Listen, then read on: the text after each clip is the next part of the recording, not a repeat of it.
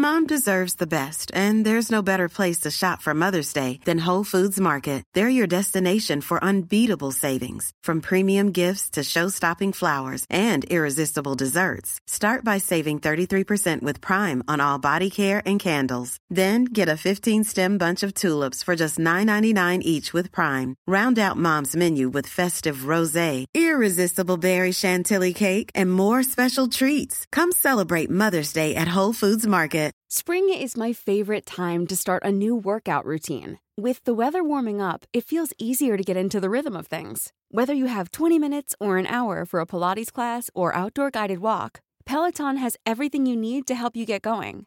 Get a head start on summer with Peloton at onepeloton.com. Herzlich willkommen bei Pool Artists.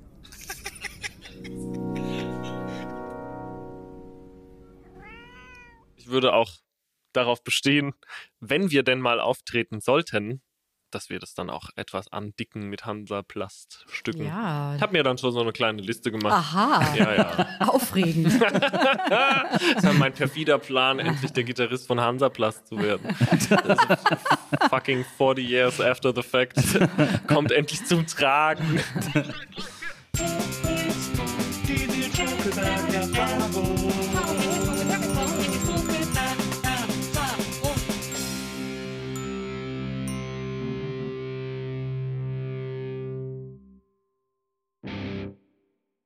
Hallo liebe Zuhörerinnen, hallo liebe Zuhörer der Nils Bokelberg Erfahrung. Herzlich willkommen zu einer neuen Folge der NBE und ich habe heute zwei, das ist so selten in dieser in diesem Podcast, aber ich heute ich habe heute zwei Gäste bei mir und ich freue mich über beide wahnsinnig. Sie sind beide äh, Legenden. Der eine jetzt schon, sie hat quasi äh, Punk nach Deutschland gebracht und deswegen bin ich wahnsinnig stolz, dass sie beide zusammen hier sind, weil sie auch beide zusammen jetzt ein Projekt haben, von dem sie unter anderem erzählen werden, aber wir werden über ganz vieles sprechen. Deswegen erstmal an dieser Stelle herzlich willkommen Annette Benjamin und Max alias Drangsal. Dankeschön. Danke ich freue sehr. mich hier zu sein. Ich freue mich äh, total, dass ihr das. Es ist wirklich, es ist für mich auch super irgendwann. Ich habe immer nur einen Gast normalerweise, deswegen äh, muss ich jetzt heute zwischen euch beiden balancieren. Ähm, aber ich, äh, ich denke mal, das kriegen wir hin. Äh, und ich, ich finde das auch super, dass ihr zusammengekommen seid weil äh, ihr jetzt dieses, dieses Bandprojekt habt, äh, die Benjamins. Da reden wir gleich noch drüber. Erstmal würde ich mal so ein bisschen, ich versuche jetzt mal so ein bisschen äh, historisch mich äh, der Sache zu nähern. Gut, das geht an mich. Historisch. Ja. Ähm, ich hab, es gibt übrigens, äh, äh, wenn man quasi äh, wirklich nochmal äh, die Longform hören will, du warst Gast bei und dann kam Punk, ein Fanta du übrigens auch schon mal, äh, Max, Ja. ein fantastischer äh, Punk-Podcast, äh, äh, die mit dir irgendwie ein zweieinhalb Stunden Interview geführt haben. ja, das war toll. Ja, das stimmt. Das war echt, da habe ich auch, habe ich auch noch mal viel gelernt.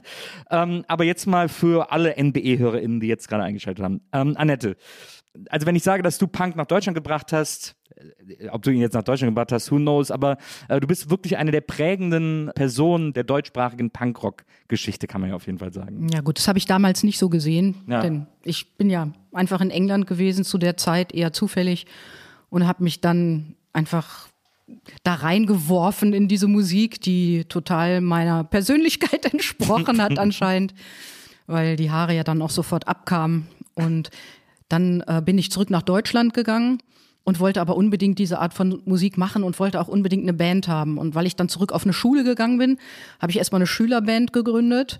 Wir haben dann so Sex Pistols nachgespielt, 1978 im Hier, äh, hier hieß auch äh, Februar. Slime oder so, bevor ja, Slime die hieß before Slime. aber da kannst du mal sehen, die Zeit ist vergangen und ich weiß noch nicht mal mehr, ob wir eigentlich Slime oder Schleim hießen.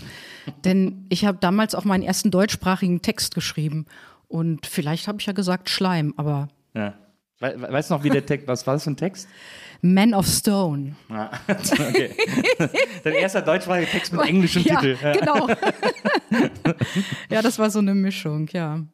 Du, du kommst ja äh, so aus der Ecke von Hannover. Nee, aus Hannover, aus der Aus, Südstadt. ja, aus der Südstadt, äh, aus Hannover. Ähm, und ich, ich finde es interessant, also du hast, es jetzt, du hast uns jetzt gerade den ganz kurzen Abriss gegeben, ähm, aber das ist ja schon wild, wie du überhaupt in England gelandet bist. Also du bist ja als äh, Schülerin, äh, deine Mutter war alleinerziehend und Ja. du bist dann erstmal in äh, Austausch nach Amerika äh, gegangen. Das ist ja schon, Ja, also Mitte 70, ich glaube 76, als ich geboren wurde. Ja, als du Mein geboren Geburtsjahr, wurdest. ja. Och, wie nett.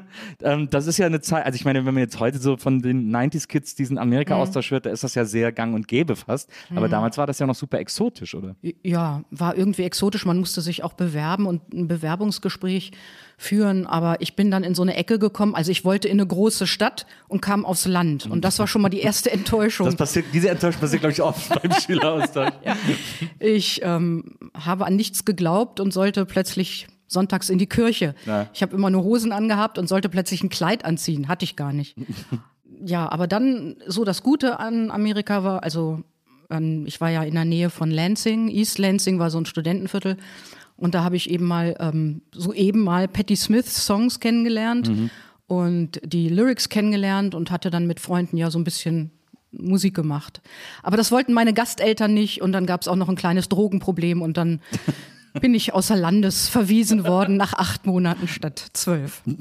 Du bist ja dann, du hast dann auch, habe ich gehört, einmal die Gastfamilie gewechselt. Ja, genau. Und dann, und dann äh, warst du bei so einer Gastfamilie, wo du eben, wie gesagt, so Studenten kennengelernt hast, mit denen du dann auch so abgehangen hast und so. Ja, ja, aber das mochte die Gastfamilie eben nicht so gerne, dass ich da mit Studenten rumgehangen habe, weil ich war ja eigentlich Schülerin in der Grand Ledge High School.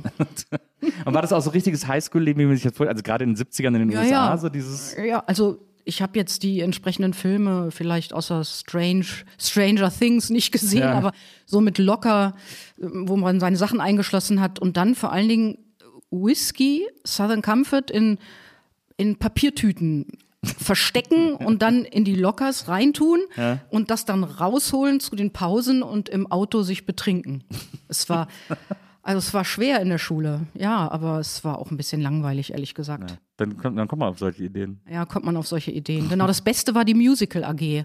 Ja. Ja, da habe ich dann auf, bin ich dann aufgelebt und äh, genau, das Aber war wieso gut. hat sich dann nicht äh, beim Musical gehalten? Ja, das war ja, wurde ja irgendwann aufgeführt und dann war es vorbei. Und dann gab es für mich da irgendwie kein, keine weitere Musik. Es war ja auch ein interessantes Musical, es war Godspell. Mhm. Und dann durfte ich mit meiner Gitarre auf der Bühne stehen Ah. und ähm, das war sehr schön. Ja, ja, das glaube ich.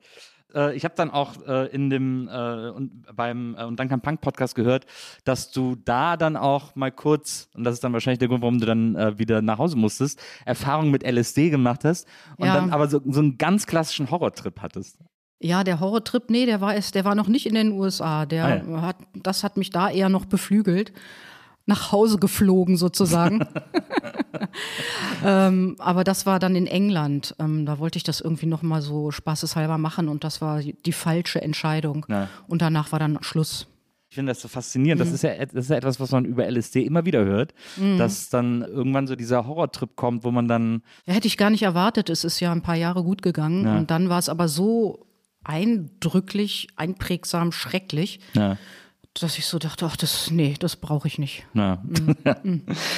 Wie gesagt, in Amerika gewesen, zurück nach Hannover und dann da irgendwie auch nicht mehr so richtig Bock gehabt. Ja, da richtete sich dann das ganze Unwohlsein meiner Mutter damit, weil ich ja früher zurückgekommen bin, gegen mich und da gab es Probleme und dann bin ich eben weg von zu Hause und mit einer Freundin nach Amsterdam getrennt Ja. und dann eben in Amsterdam geblieben, sechs Monate. Nach sechs Monaten rüber nach London. Warum gerade London? Es bot sich an. Ich weiß es nicht. Ich habe da nicht so viel drüber nachgedacht. Ich wollte einfach was Neues sehen und vielleicht hatte ich schon von der Musik gehört. Ich bin dann jedenfalls einfach rüber, habe dann erstmal mit anderen in irgendeinem Haus gewohnt und dann die ersten Konzerte angeguckt. Das war klasse, ja. Aber, ja. aber das ist doch, ich meine, so, also ich finde das so, ich versuche das nur irgendwie, ähm, ich kann mir das, also ich glaube, ich hatte das als Jugendlicher paar Mal so vielleicht so zart in Betracht gezogen, aber, aber diejenigen, die dann wirklich von zu Hause abgehauen sind, was ist das für ein Freiheitsgefühl, das man hat? Oder hat man dann überhaupt ein Ja, Freiheitsgefühl? man hat ein sehr großes Freiheits-, ein Freiheitsdrang.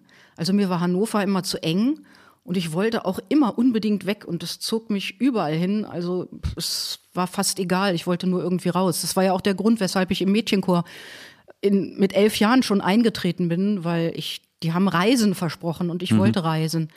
Also nichts hielt mich wirklich in Hannover und deshalb war dieser Freiheitsdrang groß und meine Mutter hat sich dem zwar entgegengestellt, aber ja. Das, Keine Chance. Keine Chance.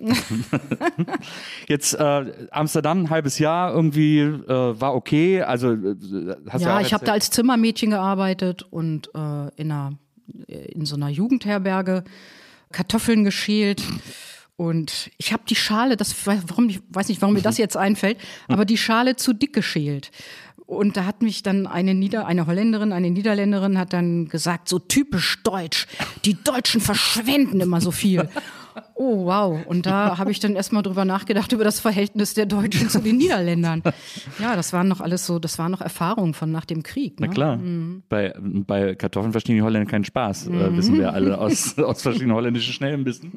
Dann bist du nach London gegangen, musst du also 18, äh, 18, 19 gewesen sein. Ich bin da so, als du- 18 geworden. Also ich war da noch 17 und habe ein bisschen Social Security bekommen, habe das beantragt und ich glaube, ich hatte eine ganz nette Sozialarbeiterin, das war dann so hinter Glas, das ist dann so eine Frau und Ja. ich habe davor gesprochen, wahrscheinlich mal Freunde mir den Tipp gegeben haben, denn ich hatte ja nichts.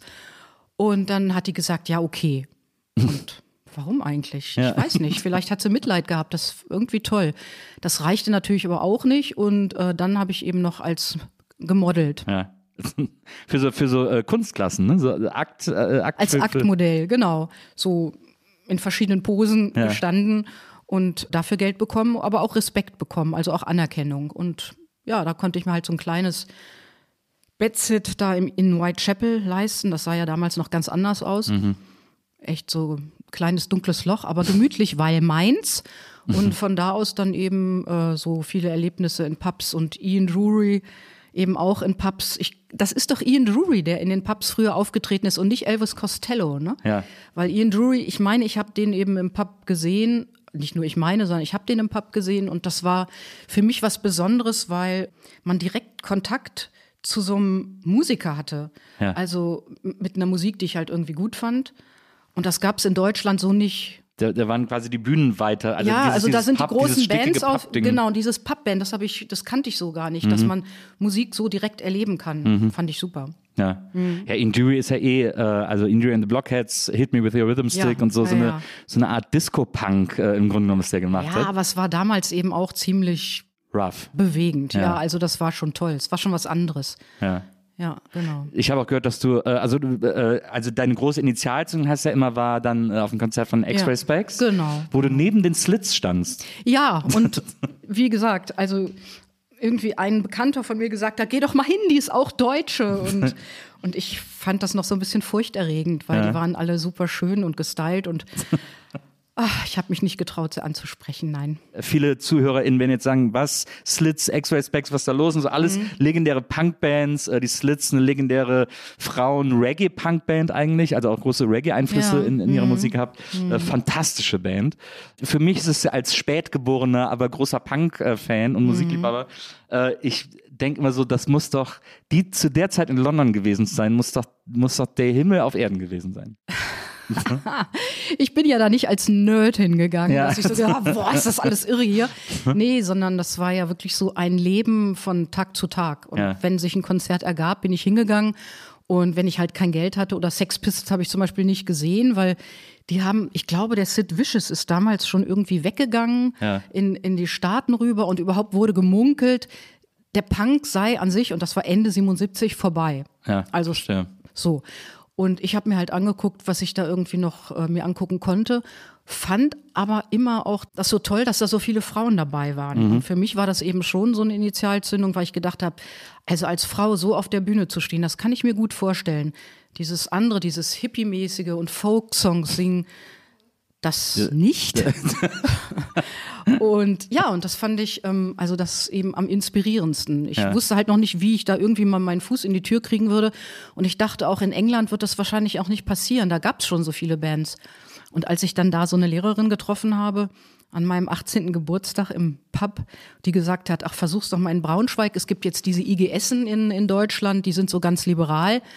Da habe ich mich dann überreden lassen und bin nach Braunschweig zurückgezogen nach einem halben Jahr England und habe dann da eben die Schülerband. Jetzt sind wir wieder bei der Schülerband Ja, und ja, die ja. Schülerband gegründet. Ja. Leichter Kulturschock, wenn man irgendwie gerade ein halbes Jahr in Amsterdam war, ein Jahr in London und dann wieder nach halbes Jahr Braunschweig in London. kommt. Äh, und dann Jahr. Braunschweig, ja.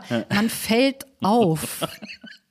Aber es war tatsächlich eine tolle Schule, die auch, also die nichts dagegen irgendwie, also man, man fiel ja wirklich auf, weil eben alle anderen ganz normal, brav und lieb aussahen Mhm. oder beziehungsweise damals Anfang der 80er war so dieser Parker Jeans Look. Also man trug Ja. Parker Jeans und langweilig. Und dann kamen eben die Punks und ja, ja, äh, die ja, rührten eine Menge Hass in der Bevölkerung auf. Hast du denn eigentlich, warst du in London auch mal in der, äh, in der Boutique von, von Malcolm Glaren? Und, äh, Ja, auf, du meinst auf der Kings Road oder Genau. so. Ne? Ich bin da vorbeigegangen, Sexy hab dann, glaub ich, reingeguckt. noch, ne? Ja, es war ja schon teuer, ne? Ich konnte mir das nicht Das war schon teuer, ne? Ja, hm. Krass. also ich habe dann selbst meine Sachen kaputt gemacht. Und, äh, ich, ach, ich habe aber doch, ich glaube, ich habe so, so eine tolle Taten-Trousers habe ich gehabt mit äh, so Verbund, äh, Ja. weißt du? Ja, so. ja. Dieses SM-Ding so ein bisschen. Mhm. Da habe ich eine cool und dann, ich weiß gar nicht, aber das habe ich mir, glaube ich, erst später gekauft. Das muss dann 83 oder 82 gewesen sein. Irgendwann kam ja auch Boy George Mhm. und der hatte diese coole Mode, wo auch so die Hosen so ganz weit runter gingen und sowas Afrikanisches. Habe ich mir auch mal gekauft. Das sind so ganz besondere Sachen, die ich dann irgendwann verschenkt habe. Ist Max sauer. Meine, also meine Töchter könnten mich ermorden. Die finden das sowas von bekloppt, dass meine alte Lederjacke, mein Netzanzug, diese ganzen Sachen, dass die einfach weg sind. Ja. ja, das verstehe ich. Dann warst du jetzt als Punk in Braunschweig, hast, hast irgendwie die große weite Punkwelt gesehen, äh, warst in Braunschweig an einer Schule, die, wie du schon gesagt hast, etwas entspannter war als auch in Hannover oder so. Also die war so, das waren so 68er, das war so. Ja, die da unterrichtet haben. Ja. Das waren 68er und die waren eben sehr freundlich. Ja. Ja. Und da bin ich richtig aufgelebt. richtig gut geworden in der Schule. bin dann aber trotzdem vorm Abi abgegangen. Ja, also ich wollte gerade sagen, also gab es da kurz den Gedanke, oh, ich könnte dieses Schulding doch vielleicht durchziehen und dann aber auch wieder keine Chance? Ja, es ist, ich musste sofort mit Hansaplast Ja, auftreten. Das war mir dann wichtiger. ja, verstehe. Das ist ja, das- ich finde das auch war so eine Sogwirkung. Ich, ich finde das auch interessant, weil du hast dann, wie gesagt, die Band gehabt, äh, Schleim oder Slime. Wir wissen es nicht. Es gab ja dann später nochmal eine andere Punkband namens Slime. Äh, dann seid ihr aufgetreten auf so einem Festival in Hannover, wo auch Hansaplast damals, die gab es schon, Genau. auch aufgetreten sind. Und da hat damals noch die Schlagzeugerin gesungen. Ja. Und die hat dann gesagt, ey, die hat dich gesehen und gesagt, willst du nicht bei uns singen, weil ich hab, dann kann ich besser Schlagzeug spielen. Ja, genau. Dann kann ich mich mehr aufs Schlagzeug konzentrieren und ähm, daraufhin haben wir uns dann mal verabredet in Hannover im Übungsraum. Und das war gleich so lustig und passte. Aber Und ähm, ja. Ja, aber da ist ja die große Frage, was war mit Schleim? Wie war, was haben deine Bandkolleginnen von Schleim gedacht, dass du einfach zur nächsten Band gehst? Ja, ich glaube, das war in Ordnung. Guck mal, das war insgesamt ja auch nur so ein Dreivierteljahr oder so ein Jahr. Ja. Und wir hatten unseren großen Auftritt in der Schule. Das ist Ja. gut angekommen. Und äh, ich glaube, dass ich bin ja dann abgegangen von der Schule und auch direkt nach Hannover zurückgezogen. Und Na, insofern verstehe, da waren die Connections nicht die mehr. Connections waren da nicht mehr so da. Ja. No Social Media, nur Telefon. No hard feelings in dem And Fall. no hard feelings, no hard nein. Feelings, sehr gut. Und mit Hansaplast ist es ja dann, also äh, deswegen sage ich halt, dass du, oder deswegen finde ich, kann man auch sagen, dass du den Punk äh, nach Deutschland gebracht hast, weil Hansaplast ist ja dann sehr schnell sehr äh, groß geworden, sehr populär geworden. Ja, in einer bestimmten Szene, ne? In dieser Ja, Punk-Szene. aber, ja, aber ihr habt ja auch direkt 20.000 Alben, glaube ich, vom Debüt verkauft, was ja schon ordentlich ist für so Ja, ich habe mich da damals nicht so drum gekümmert. Ja. Mir war es auch so ein bisschen egal. Das ist mal die beste Einstellung, die man haben kann, glaube ich. Ja, was schön war, dass wir eine Zeit lang, ich glaube so drei Jahre, oder zwei Jahre oder drei, weiß ich gar nicht, konnten wir uns Geld auszahlen. Ja. Und das war irgendwie super. Das waren im Monat 1000 Mark. Und das war für mich unglaublich. Ne? Und als wir dann eine Pause gemacht haben bei Hansaplast, weil Bettina ihr erstes Kind zur Welt gebracht hat, da bin ich eben von dem Geld wieder nach England gegangen und habe meine A-Levels gemacht in einem Jahr, also Englisch A-Level und German A-Level. Weil ich dann gedacht habe, vielleicht bleibe ich ja da. Hm, naja. Bin dann aber wieder zurückgekommen für die dritte LP, für also das dritte Album von Ja. Hansaplast. Genau, und bin dann doch in Deutschland zunächst erstmal geblieben. Das ist aber das dritte Album war auch das letzte Hansaplast. Das war das letzte, genau. Genau. Danach habt ihr, die, habt ihr die Band dann aufgelöst. Ja, Ende 83 war die Band aufgelöst. Warum eigentlich so früh? Weil eigentlich war das ja so eine Zeit, also äh, 83, 82, 81 ging die Neue Deutsche Welle los. Wo Das quasi, war der Grund. Wo, ja, wo es auch so, wo so, aber so eine Art verschrobener Punk irgendwie auch äh, überall stattfand und plötzlich so groß wurde und so. Und da habt ihr einfach gesagt, du, kein Bock mehr. Ja, also wie gesagt, was meinst du mit verschrobener Punk? Also dieses lustige Hahaha, Ja. das war nicht so meins. Das stimmt, ja. Ne? Und das, was aus Amerika rüberkam, war auch nicht, also fand ich jetzt nicht ganz so toll. Und dieses, was war da noch? Ja, also dieses Lustige, wie gesagt, Ja. irgendwie überflüssig. Und ich fand dann mehr so diese Dark-Side-Geschichten besser. Das sieht man ja auch ein bisschen am dritten Album oder hört man ein bisschen am dritten Album. Und ja, aber die anderen hatten dann auch andere Pläne. Ich hatte meinen Plan, ich habe ja dann ein Kind zur Welt gebracht. Und dann nochmal eine zweite Pause für Hansaplast wäre ein bisschen zu viel gewesen. Und da wir uns über die musikalische Richtung auch nicht so einig waren, haben wir uns dann aufgelöst. Du hast ja dann äh, relativ lang auch gar keine Musik mehr gemacht oder zumindest nicht äh, öffentlich. Nicht öffentlich Musik Ja. gemacht. Ja, privat immer schon weiter, aber öffentlich nicht. Und, und das hast du gar nicht vermisst. Das ist etwas, was ich mich, was mich die ganze Zeit puzzelt. Sagen wir mal so, ich hatte keine Zeit gehabt, es zu vermissen.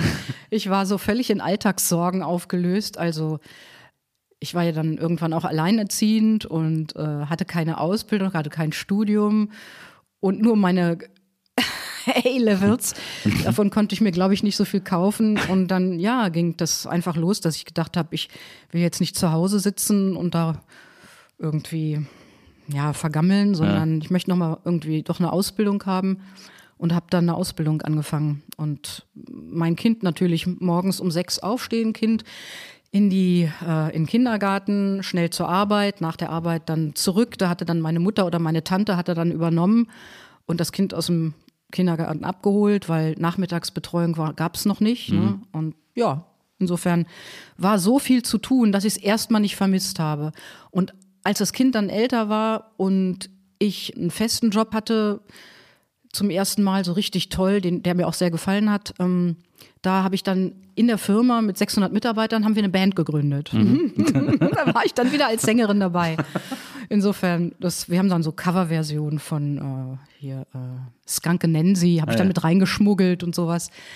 Ja, das war eine gute Zeit. Und irgendwann, als wir dann in Münster gelebt haben, bin ich dann mal angesprochen worden von einem Freund, ich sei doch die Sängerin von Hansaplatz, das hätte er jetzt erst rausgefunden, das sei ja irre, ob ich nicht mal in seine Show kommen wollte, ein bisschen zu, darüber zu sprechen und da lebte das dann alles so wieder auf. Nee, stimmt nicht ganz. 2005 hatte ich schon den Gothic-Kontakt durch meine Ja. älteste Tochter. Mhm.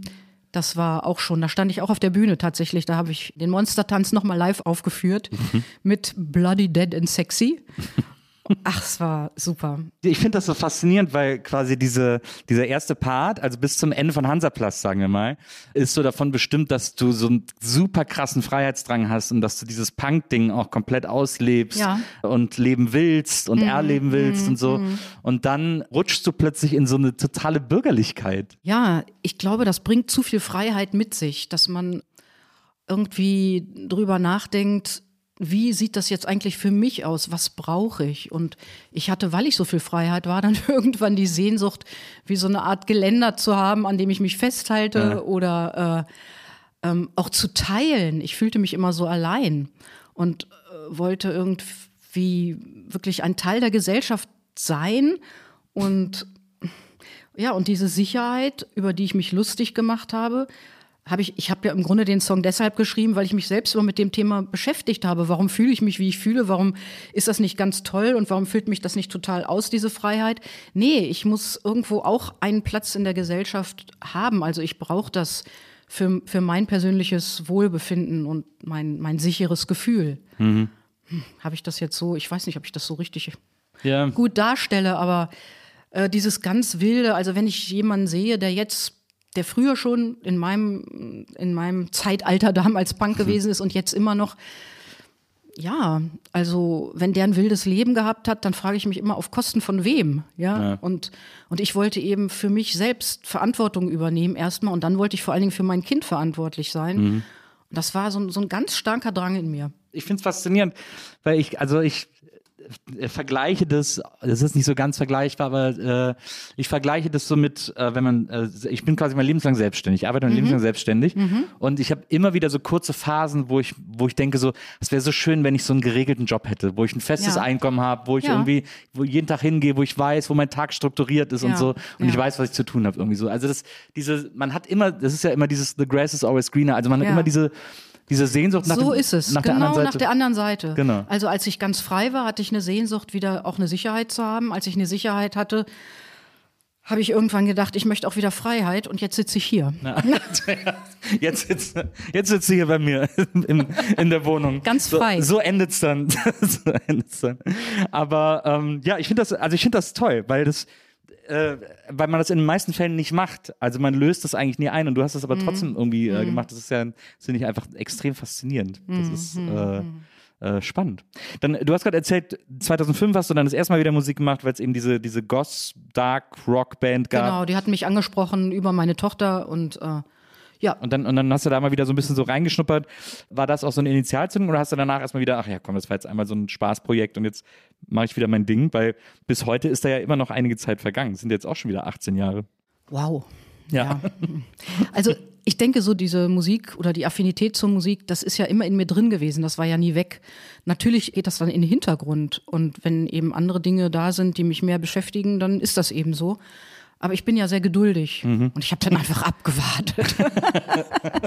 naja, und ich habe ja auch einen Austausch über Musik, eben über meine Familie, die, da bin ich, gucke ich natürlich immer, was haben die drei Töchter, was hören die gerade so und wir halten uns, unterhalten uns viel über Musik und das, also wie gesagt, ich, ich bin ja nie wirklich weg, wenn ich nicht die Möglichkeit habe aufzutreten. Ja, dann ist das eben so. Aber ich habe ja zum Beispiel noch eine Chance ergreifen dürfen. Das war dann mit den Razor Smiles, eine Band, die in Osnabrück wohnen.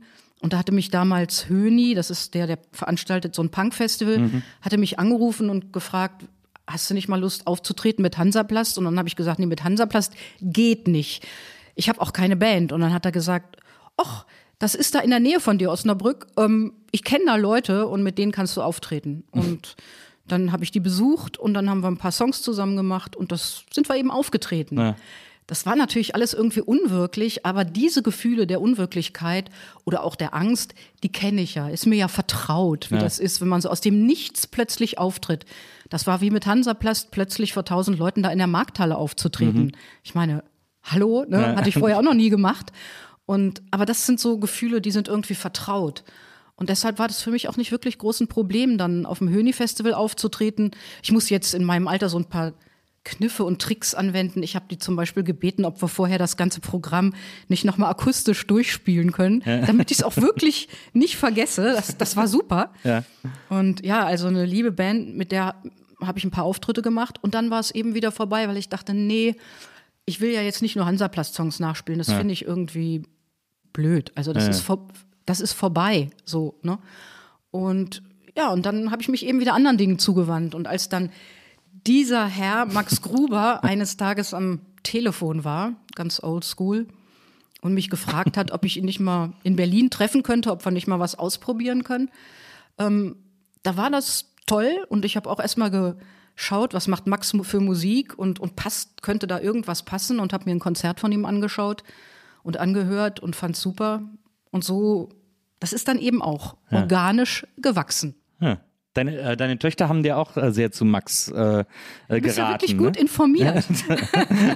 ja, ja, ja, ja. ja, Die, ja. die, die äh, haben auch keine Drangsal gehört. Max, Yo, da, jo, was Du geht, bist Digga? noch da.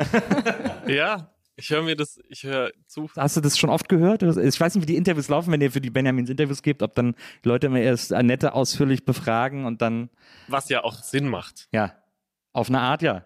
Total. Und das ist ja auch schön. Ich bin es ob meiner ähm, Solo-Projekt, nenne ich das jetzt mal, äh, gewöhnt, immer sehr viel selber reden zu müssen über alles. Und das war am Anfang ganz aufregend und dann später nicht mehr so. Und irgendwann wurde es, dare I say, sogar etwas lästig. Wirklich? Ja. Und was mich an einer Bandkonstellation unter anderem auch gefreut hat, war, dass eben nicht ich Fragen beantworten muss und dass ich nicht die Frontperson bin, sondern dass es da jemanden gibt, der schon eine sehr einflussreiche musikalische Vita irgendwie hatte. Und natürlich wollen die Leute wissen, so, ich wage jetzt mal zu behaupten, dass jetzt nicht alle mitgekriegt haben, dass du das Bloody Dead and Sexy Cover gemacht hast und dass nicht alle auf dem Höni Festival waren. Und natürlich wollen, wie gesagt, die Leute dann wissen, 40 Jahre danach, was geht. Weiß nicht, was ich damit sagen wollte. Wie, äh, Ähm, wie, wie bist, wie bist, wie wie die Interviews normalerweise laufen. Ich versuche tatsächlich äh, ganz ähm, für einige bestimmt überraschend, äh, bin ich tatsächlich immer der, der sagt, nein, ich mache nichts. Ne, also gerade in der Bandkonstellation habe ich, glaube ich, in 90 Prozent der Fälle gesagt, das soll jemand anders machen. Nicht ob Abscheu oder weil Na mir klar. das Medium nicht getaugt hat, sondern einfach so, ey, ist doch super. Ähm, ich kümmere mich gerne um die Abrechnung, aber die Interviews, die könnt ihr machen. Ja. Und du ich, kümmerst dich gerne um Abrechnung? ja, Wirklich? ja. Falls du Hilfe brauchst. Ja, sehr gerne. Können wir gleich nochmal alles, können wir gleich mal alles durchgehen. Äh, ich finde das immer Albtraum, diese, diese, diese Organ- Orga-Sachen. Ich finde die immer sehr logisch und deswegen Ja, ja. bilden die so einen angenehmen Gegenpol zur Kreativarbeit, die Ja. ja, oftmals Irrungen und Wirrungen hat, Mhm. durch die man sich irgendwie durchschlängeln muss. Und so eine Einkommenssteuervoranmeldung, die finde ich relativ logisch. Ich krieg sofort Gänsehaut. Ja, tut mir leid. ähm, ja, ich, äh, wie gesagt, ich finde, dass der Part von, ich habe dann irgendwie, ich hätte dich irgendwie da aus der Versenkung geholt und so, wie das da manchmal steht, das ist, Das ist Quatsch. Ja, ja, das das ist ist mir auch ein bisschen unangenehm und ich, es ist mir ehrlich gesagt auch, ich finde es auch immer ein bisschen lästig, dass das so rausge, Hm, hm, äh, hm. dass es so herausgearbeitet Ja, ja. wird aus dieser Bandkonstellation. Und also, Mhm. wenn nicht Julian, Charlotte und Thomas sich bereit erklärt hätten, dieses Quintett zu vervollständigen, dann wäre das wahrscheinlich, Wird es nicht geben. ja. Nee, ja. Genau. Wir haben versucht, es zu zweit zu machen und dann klang es fairerweise wie Drangsal-Songs, die ich auch alleine am Computer mache, mit deiner Stimme drüber. Und wir Mhm. haben beide nach zwei Stunden gesagt, so, nee, so nicht. Obwohl ich diesen einen Song, den wir da gemacht haben, den, der, den vermisse ich so ein bisschen. ja. Aber gut. Wird meine B-Seite. Ähm, maybe. Aber wie bist du denn drauf gekommen, Annette anzurufen? Das wird die, du bist ja, äh, äh, bist ja selber erfolgreicher Musiker, eben wie gesagt als Drangsal äh, unterwegs, äh, sehr geliebt und gefeiert von äh, Kritiken. Wie du auf Facebook 2018 mal gesagt hast, Bosse für Leute, die lieber schwarz tragen. Das habe ich gesagt. Ja. Ach, krass. Ja, kann sein. Also ich will es nicht, ich will es nicht äh, Habe ich mir gemerkt. verneinen. Ich will es nicht verneinen. Ja, alles gut. Ich fand es immer, ich, ich habe es gelesen und war so, ich sollte wahrscheinlich, ja, ich sollte wahrscheinlich böse sein, aber es stimmt. so, Und der Boss war auch schon hier. Das ist ja ein wahnsinnig feiner Kerl, ey, muss man ja ist, sagen. Der, also, ist, der ist super cool. alle Liebe, alle Liebe an Bosse. Und alle lieben Bosse, weil der ist einfach auch ein Spitzenkerl. Ja, naja, absolut. Ich kam darauf, also ich habe, glaube ich, so wie ich mich erinnere, also der Name Hansaplatz, der ist einem, wenn man sich irgendwie, wenn man musikaffin ist Mhm. und gerade deutschsprachige Musik der 80er Jahre, wenn man sich damit etwas auseinandersetzt, dann begegnet man dem Namen, glaube ich, zwangsläufig. Für mich war es dann so 2014 oder 15 habe ich auf YouTube Pop 2000 Naja. nachgeschaut, Mhm. was eine Doku-Serie war. Ich weiß leider nicht mehr, welcher Sender die produziert hat.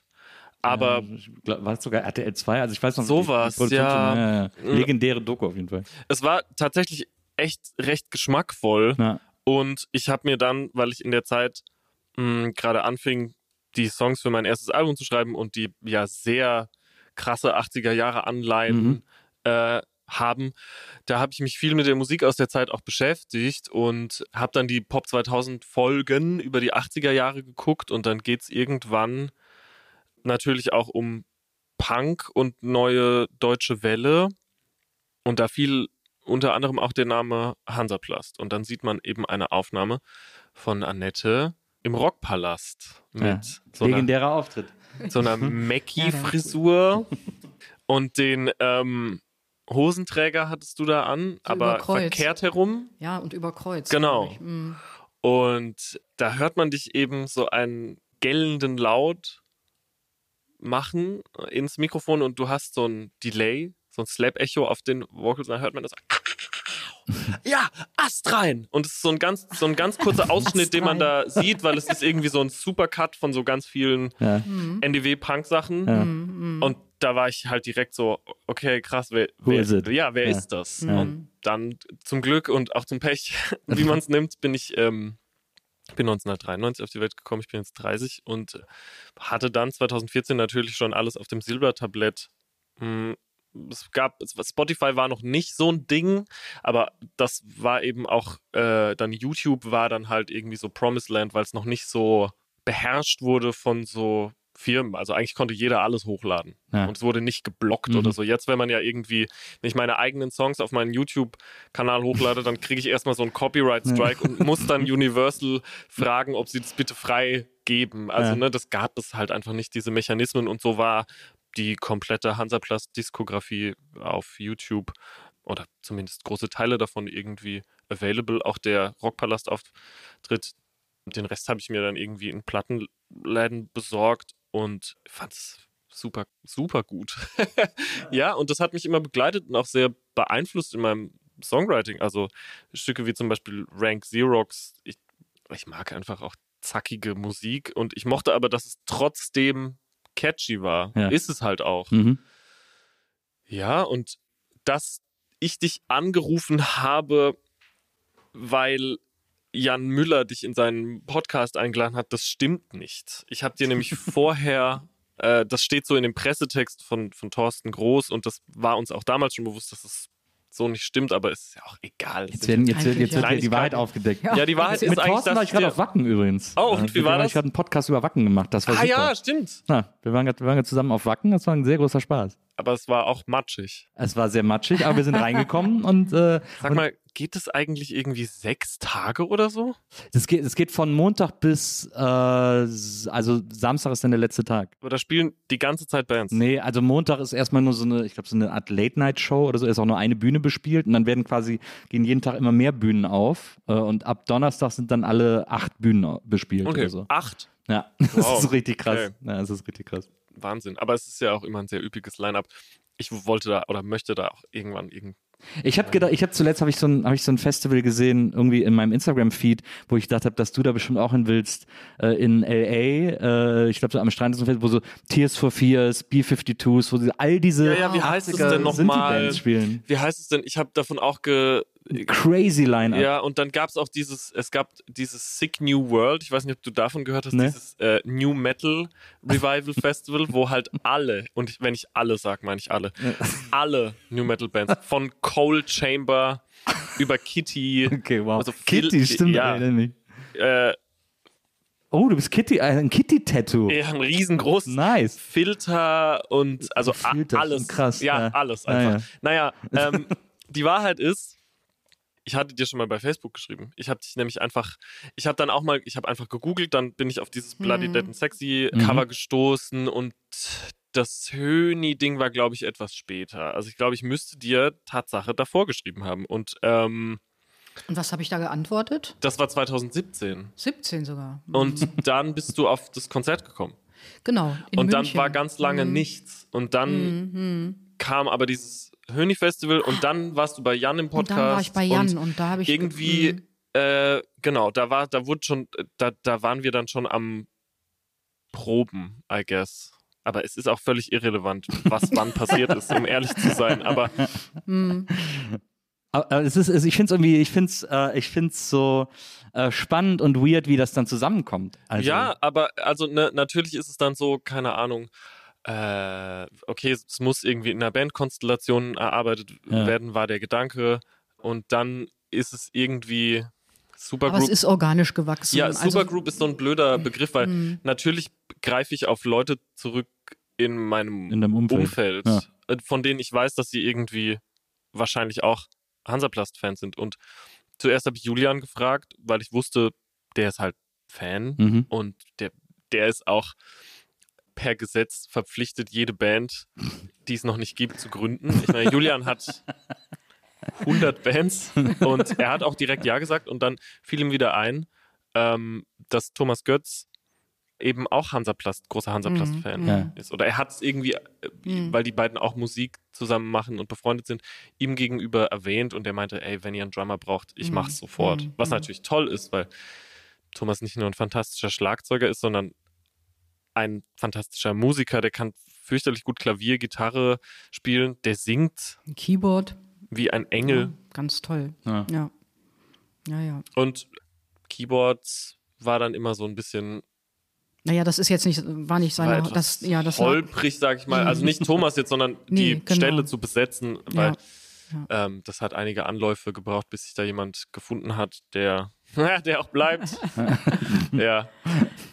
Ja. Ja, aber ich denke mal, als wir uns das erste Mal getroffen haben als Band oder das zweite Mal, wenn das dann nicht irgendwie gefunzt oder gefunkt hätte, dann, dann wäre es das auch gewesen und Ja. das wäre auch in Ordnung gewesen. Ja. Aber wir, ich bin dann auch immer nach Hause gefahren und habe gedacht, boah, hoffentlich wollen die weitermachen, hoffentlich. Ich habe aber schon das Gefühl gehabt, dass es dir oder dass es so lange, ich formuliere es mal so, dass es zumindest so lange gedauert hat, hat es ja auch, dass du immer genug Zeit hattest, Zweifel zu hegen, ob das denn doch so eine gute Idee ist.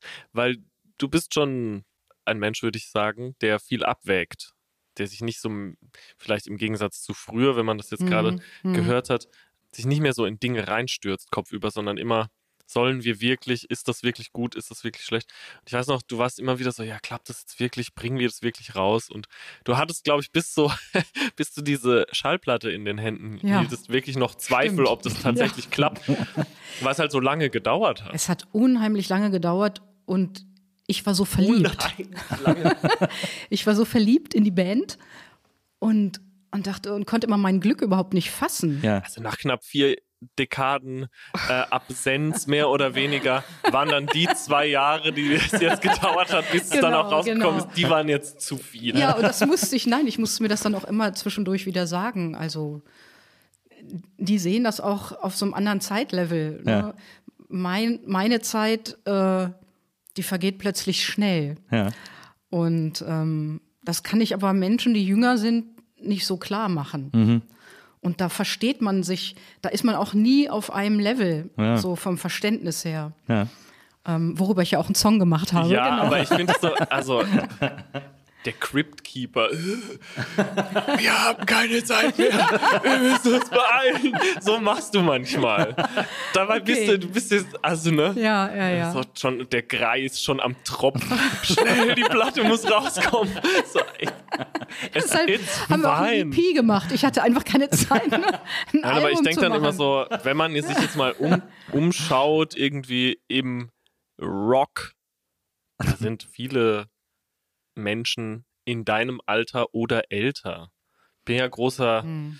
Tool-Fan und Maynard Keenan ist, glaube ich, auch Hm. über 60. So, it's fine. Ja, aber Ich verstehe aber, was du sagst, Hm. oder ich verstehe es eben nicht, was du sagst, äh, dass man dann ein anderes Gefühl hat, was noch möglich ist oder Hm, wie viel Zeit man da auch noch rein investieren möchte, perspektivisch über die nächsten fünf bis, was weiß ich, zehn Jahre oder so. wo sehen Sie sich in zehn Jahren? Ist schon schlecht, die Frage. Die kann man nicht so gut. Aber es ist ja, aber es ist ja auch, ich meine, wenn man dann, äh, wenn man dann, wenn man sich so lange quasi aus diesem Geschäft rausgehalten hat und dann was Ja. hat, was einen selber so begeistert, dann will man ja auch, dass das so schnell wie möglich so viele Genau. Leute wie möglich hören und, Also und man das vom Grundsatz her müsste ich nach Berlin ziehen und müsste mindestens drei Tage pro Woche immer Musik machen. Ja. Das wäre, glaube ich, das wäre das Größte. Aber tja, kann. Machst du nicht. wird. Ich werde wohl nicht nach Berlin ziehen, also da müsste ich noch dann aus anderen Quellen Geld bekommen. Und ähm, das ist dann alles nicht mehr so einfach, so wie die Dinge früher waren. Ne? Aber man kann doch heutzutage arbeitet man doch irgendwie online sehr äh, entspannt und, und gut zusammen. Das machen wir nicht so. Wir sind wirklich alle zusammen im Probenraum. Hm. Und das ist ja auch unsere Technik oder was uns so begeistert. Wir improvisieren. Wir, wir fangen, also weiß ich nicht, Julian fängt Sag an mit dem Bass J-Wort. und. Was? Das was? Das J-Wort. Jammen. Danke. Nein, das habe ich extra nicht gesagt.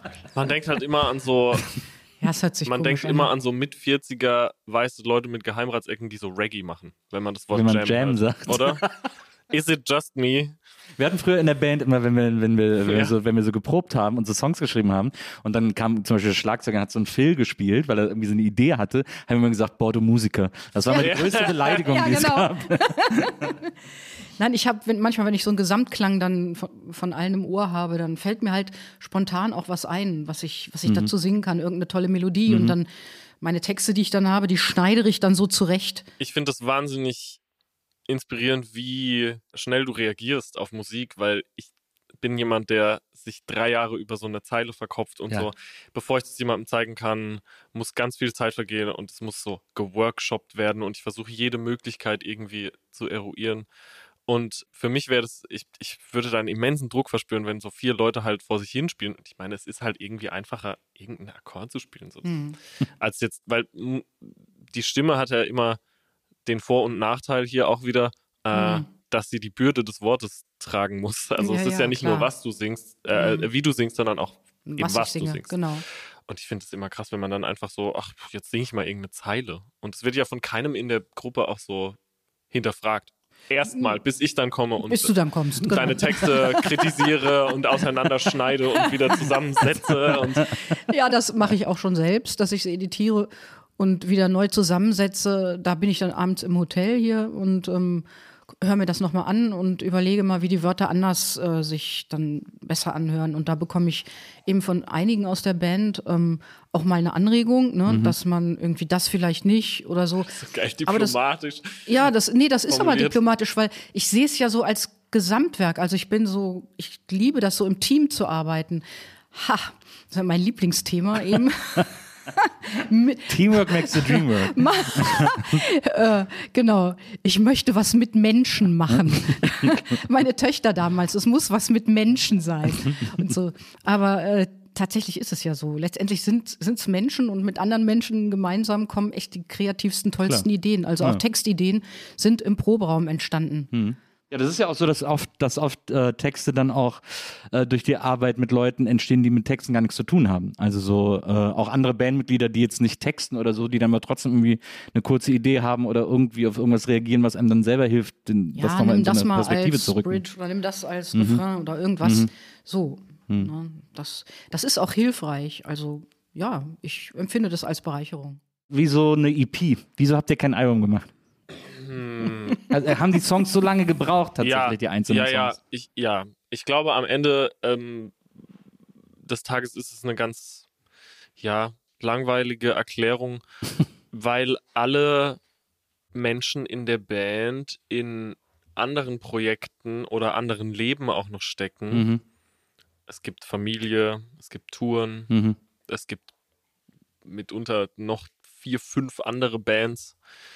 Ähm, war es immer sehr schwierig, überhaupt einen Zeitraum zu finden, wo man sich intensiv mit Songwriting auseinandersetzen kann und die Ideen auch ähm, ausarbeiten Hm. kann zusammen, weil es bringt halt nichts für uns so konstruiert zu arbeiten, so, ah, ich mache jetzt mal was, dann schicke ich das rum, dann macht wieder jemand anders was, Mhm. weil es nicht den, die Principal Songwriter in, in dem Projekt gibt. Es entsteht halt wirklich alles nur durch den direkten Austausch. Ja. Und dann haben wir einfach die fünf Songs genommen, die am weitesten waren und haben gesagt, okay, auf die konzentrieren wir uns jetzt, weil das schaffen wir. Mhm. Und es liegen mitunter noch sieben, acht Skizzen rum. Jetzt haben wir wieder uns, wann war das, vor zwei Wochen oder so getroffen Mhm, für ein paar genau. Tage und wieder zwei Skizzen gemacht und die man hätte ausarbeiten können. Aber ich glaube, das ist ja auch bei allen Bands so, dass man dann eher zu den Songs tendiert, die schon am weitesten sind und Mhm. die sich irgendwie sehr klar aus diesem Nebel äh, abzeichnen und dass man jetzt nicht sagt, okay, nee, lass die mal weg, wir, wir machen jetzt die, die irgendwie seit drei Sessions nicht richtig äh, aus dem Quark kommen Ja. wollen, dann war es einfach so, okay, komm, das, ne, weil wir dann auch schon, jeder hatte irgendwie in anderen Interviewsituationen oder zu äh, Freunden und Bekannten geplappert, dass es diese Band gibt und ähm, dann war es, glaube ich, auch an der Zeit, dass man Irgendwas zeigt, mal veröffentlicht. ja, dass man sagt so, okay, das passiert jetzt Ja. halt wirklich, Hm. bevor das dann irgendwie so versagt. Aber wir hatten uns, Gibt's auch glaube ich, bei Film Development Hell. genau, nicht dass, das, nicht, dass es so ist. Wann kommt endlich der nächste Spawn-Film? Development Hell. ich Ja, glaube, innerhalb von zwei Jahren haben wir uns nur sechs oder sieben Mal getroffen. Mehr war das gar nicht, ne? ja ein sechs Song pro Session. Ja. Ja, am Anfang fairerweise auch Hansaplast gecovert. Und ich Ja. würde auch darauf bestehen, wenn wir denn mal auftreten sollten, dass wir das dann auch etwas andicken mit Hansaplast-Stücken. Ja. Ich habe mir dann schon so eine kleine Liste gemacht. Aha, Ja, ja. aufregend. Das ist ja mein perfider Plan, endlich der Gitarrist von Hansaplast zu werden. Fucking 40 years after the fact kommt endlich zum Tragen. Ich finde das interessant. Du hast ja, das hat man ja aus verschiedenen Interviews erfahren, dass du, äh, Max, ja in einem Haushalt aufgewachsen bist, wo du auch viel äh, musikalisch geprägt wurdest. Deine Mutter hat irgendwie ein Smith-Tattoo am Fuß. Äh, dann äh, dein Vater hat dich mit zu Marilyn Manson genommen und so. Also da, da wurde quasi schon eine große Range an Musik, wurde dir schon mitgegeben und so. Du selber hast, äh, hast deswegen haben wir sie dir auch hier hingestellt, gesagt, du wärst großer Prodigy-Fan. Ja. Könntest jederzeit äh, den Prodigy-Katalog, äh, irgendwas aus dem Prodigy-Katalog hören. Ich fand es auch so schön, ich habe ein Interview gelesen, wo du, äh, äh, wo du gesagt hast, wie scheiße Green Day wären und äh, Das würde ich zurücknehmen wollen. magst du Green Day, Also magst du Green Day schon- nicht? Das ist acht Jahre her oder so. Ja, ich war, ich muss äh, fairerweise sagen, ich, das ist, äh, wie ich immer gerne sage, Therapiethema. Äh, ich war gerade am Anfang meiner in drei Anführungsstrichen vor Added Irony Copyright Steve Albini Karriere aus mehr oder weniger unbefindlichen Gründen sehr darauf äh, bedacht, mich durch ähm, so Hass abzugrenzen. Ja. Und das ist äh, peinlich, wenn man da drauf Ich find's überhaupt nicht peinlich. Ich finde es ein bisschen peinlich. Ich habe es auf jeden Fall übertrieben. Ich war zwischendurch sehr garstig. Und zum Beispiel Ja, so eine, aber- warum, äh, so ne, als ich 13 war, hatte ich ein Green Day-Shirt. Vielleicht dachte ich dann mit 21 oder so, dass ich mich jetzt dagegen stellen Ja, muss. Weil vor allem Green Day haben total tolle Songs. Und äh, ich muss auch sagen, es ist eine sehr gut klingende Liveband. alles ist toll. Ist- Nichts ist schlecht. Ich liebe alles. Ihr seid eine sehr gut klingende Liveband. Nein, das ist richtig krass. Ich hab, es gibt so, ich, ich möchte äh, ganz kurz, es gibt so einen Auftritt, wo die bei Howard Stern, den ich tatsächlich verachte, Ja. im Studio sind und da mit kleinem Besteck, nenne ich das mal, Ja. American Idiot performen. Ja.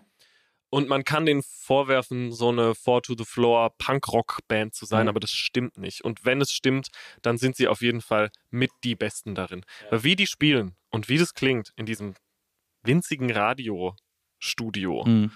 mit gerade so einer Handvoll Equipment, es hat so einen Druck und es klingt so geil und es klingt so on point. Mhm. Ich so war, okay.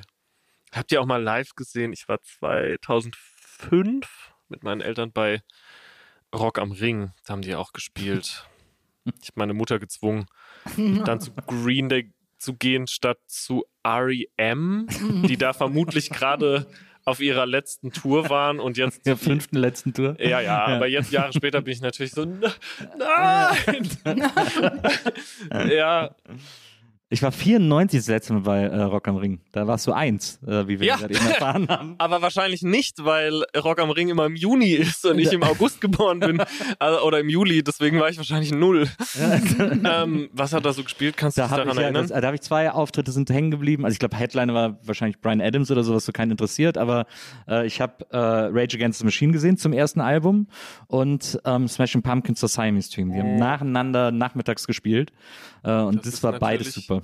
Das ist natürlich krass. Den Rest habe ich vergessen. Ich habe dann aber auch ein Erdloch geraucht, muss man ehrlicherweise Nice. sagen. Ich habe, äh, wir haben später selber da gespielt mit, mit Drangsal zweimal und ich bin darüber sehr dankbar, weil ich da vor allem als Fan halt Ja. hingehe und ich habe dann, ich weiß noch, als wir das erste Mal da gespielt haben, waren halt Tool-Headliner.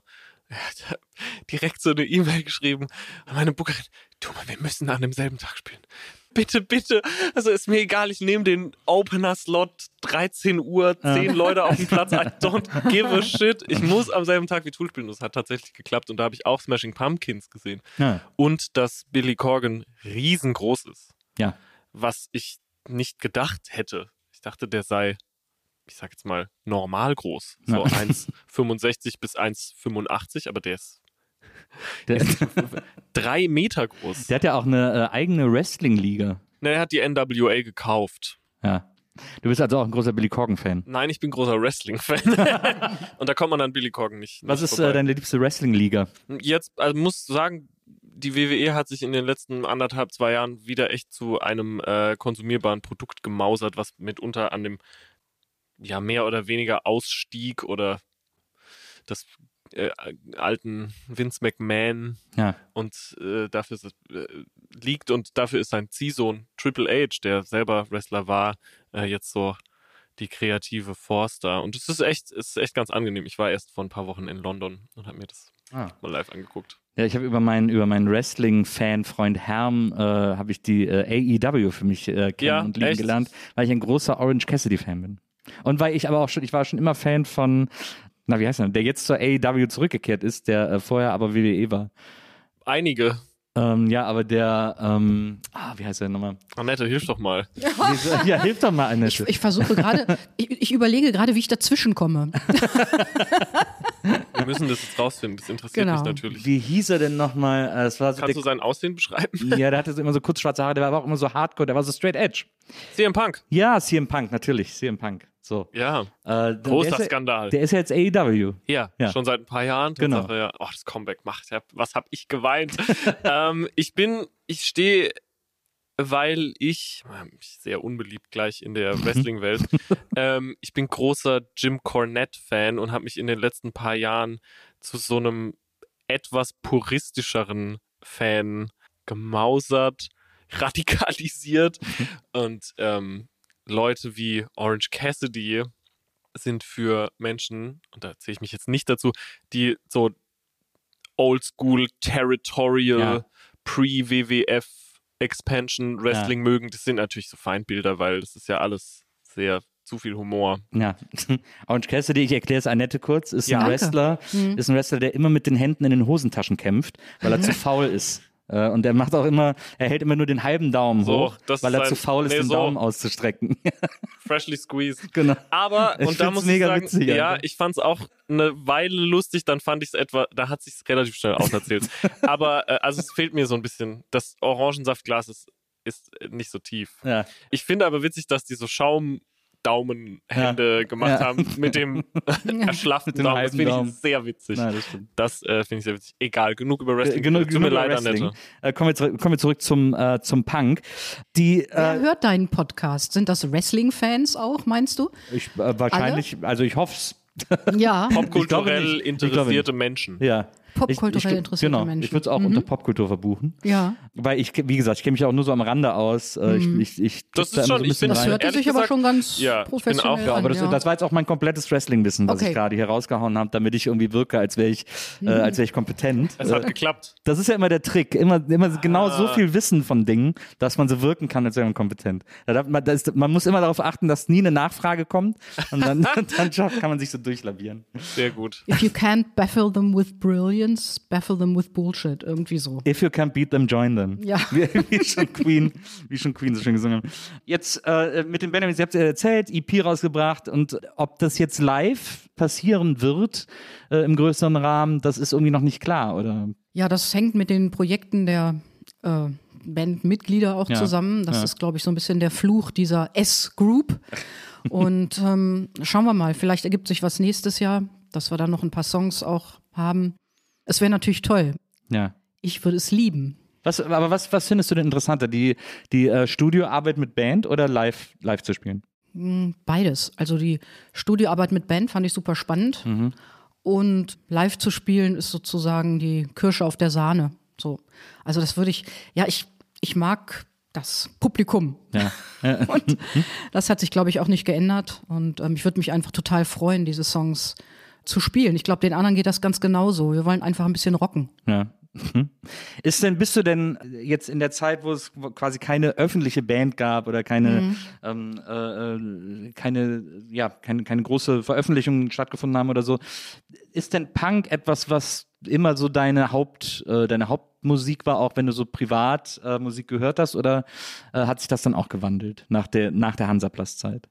Also vielleicht hast du ja schon zu Hansaplatz-Zeiten gar nicht so viel Auch Punk schon gehört. vor. Hansaplast-Zeiten. Ja. Ja. das Punk ist sozusagen meine Gesinnung. ähm, und was das Musikalische angeht, habe ich ja schon vorher ähm, im Chor gesungen, klassisches Programm, weltliches Programm. Also die klassische Musik liegt Ja. mir auch sehr. Ja. Und dann habe ich auch ein paar Pop-Sachen gemacht, als ich eben später gearbeitet habe, einfach um Musik zu machen und zu covern. Also mein Mu Musikgeschmack ist total breit. Und Ja. wenn ich aber so für mich selbst jetzt so meine Lieblingssachen heraussuchen würde, dann sind das doch immer Sachen, die so, wie sage ich das, abgehen, also die einen hohen Energielevel haben, die irgendwie eine innere Spannung haben.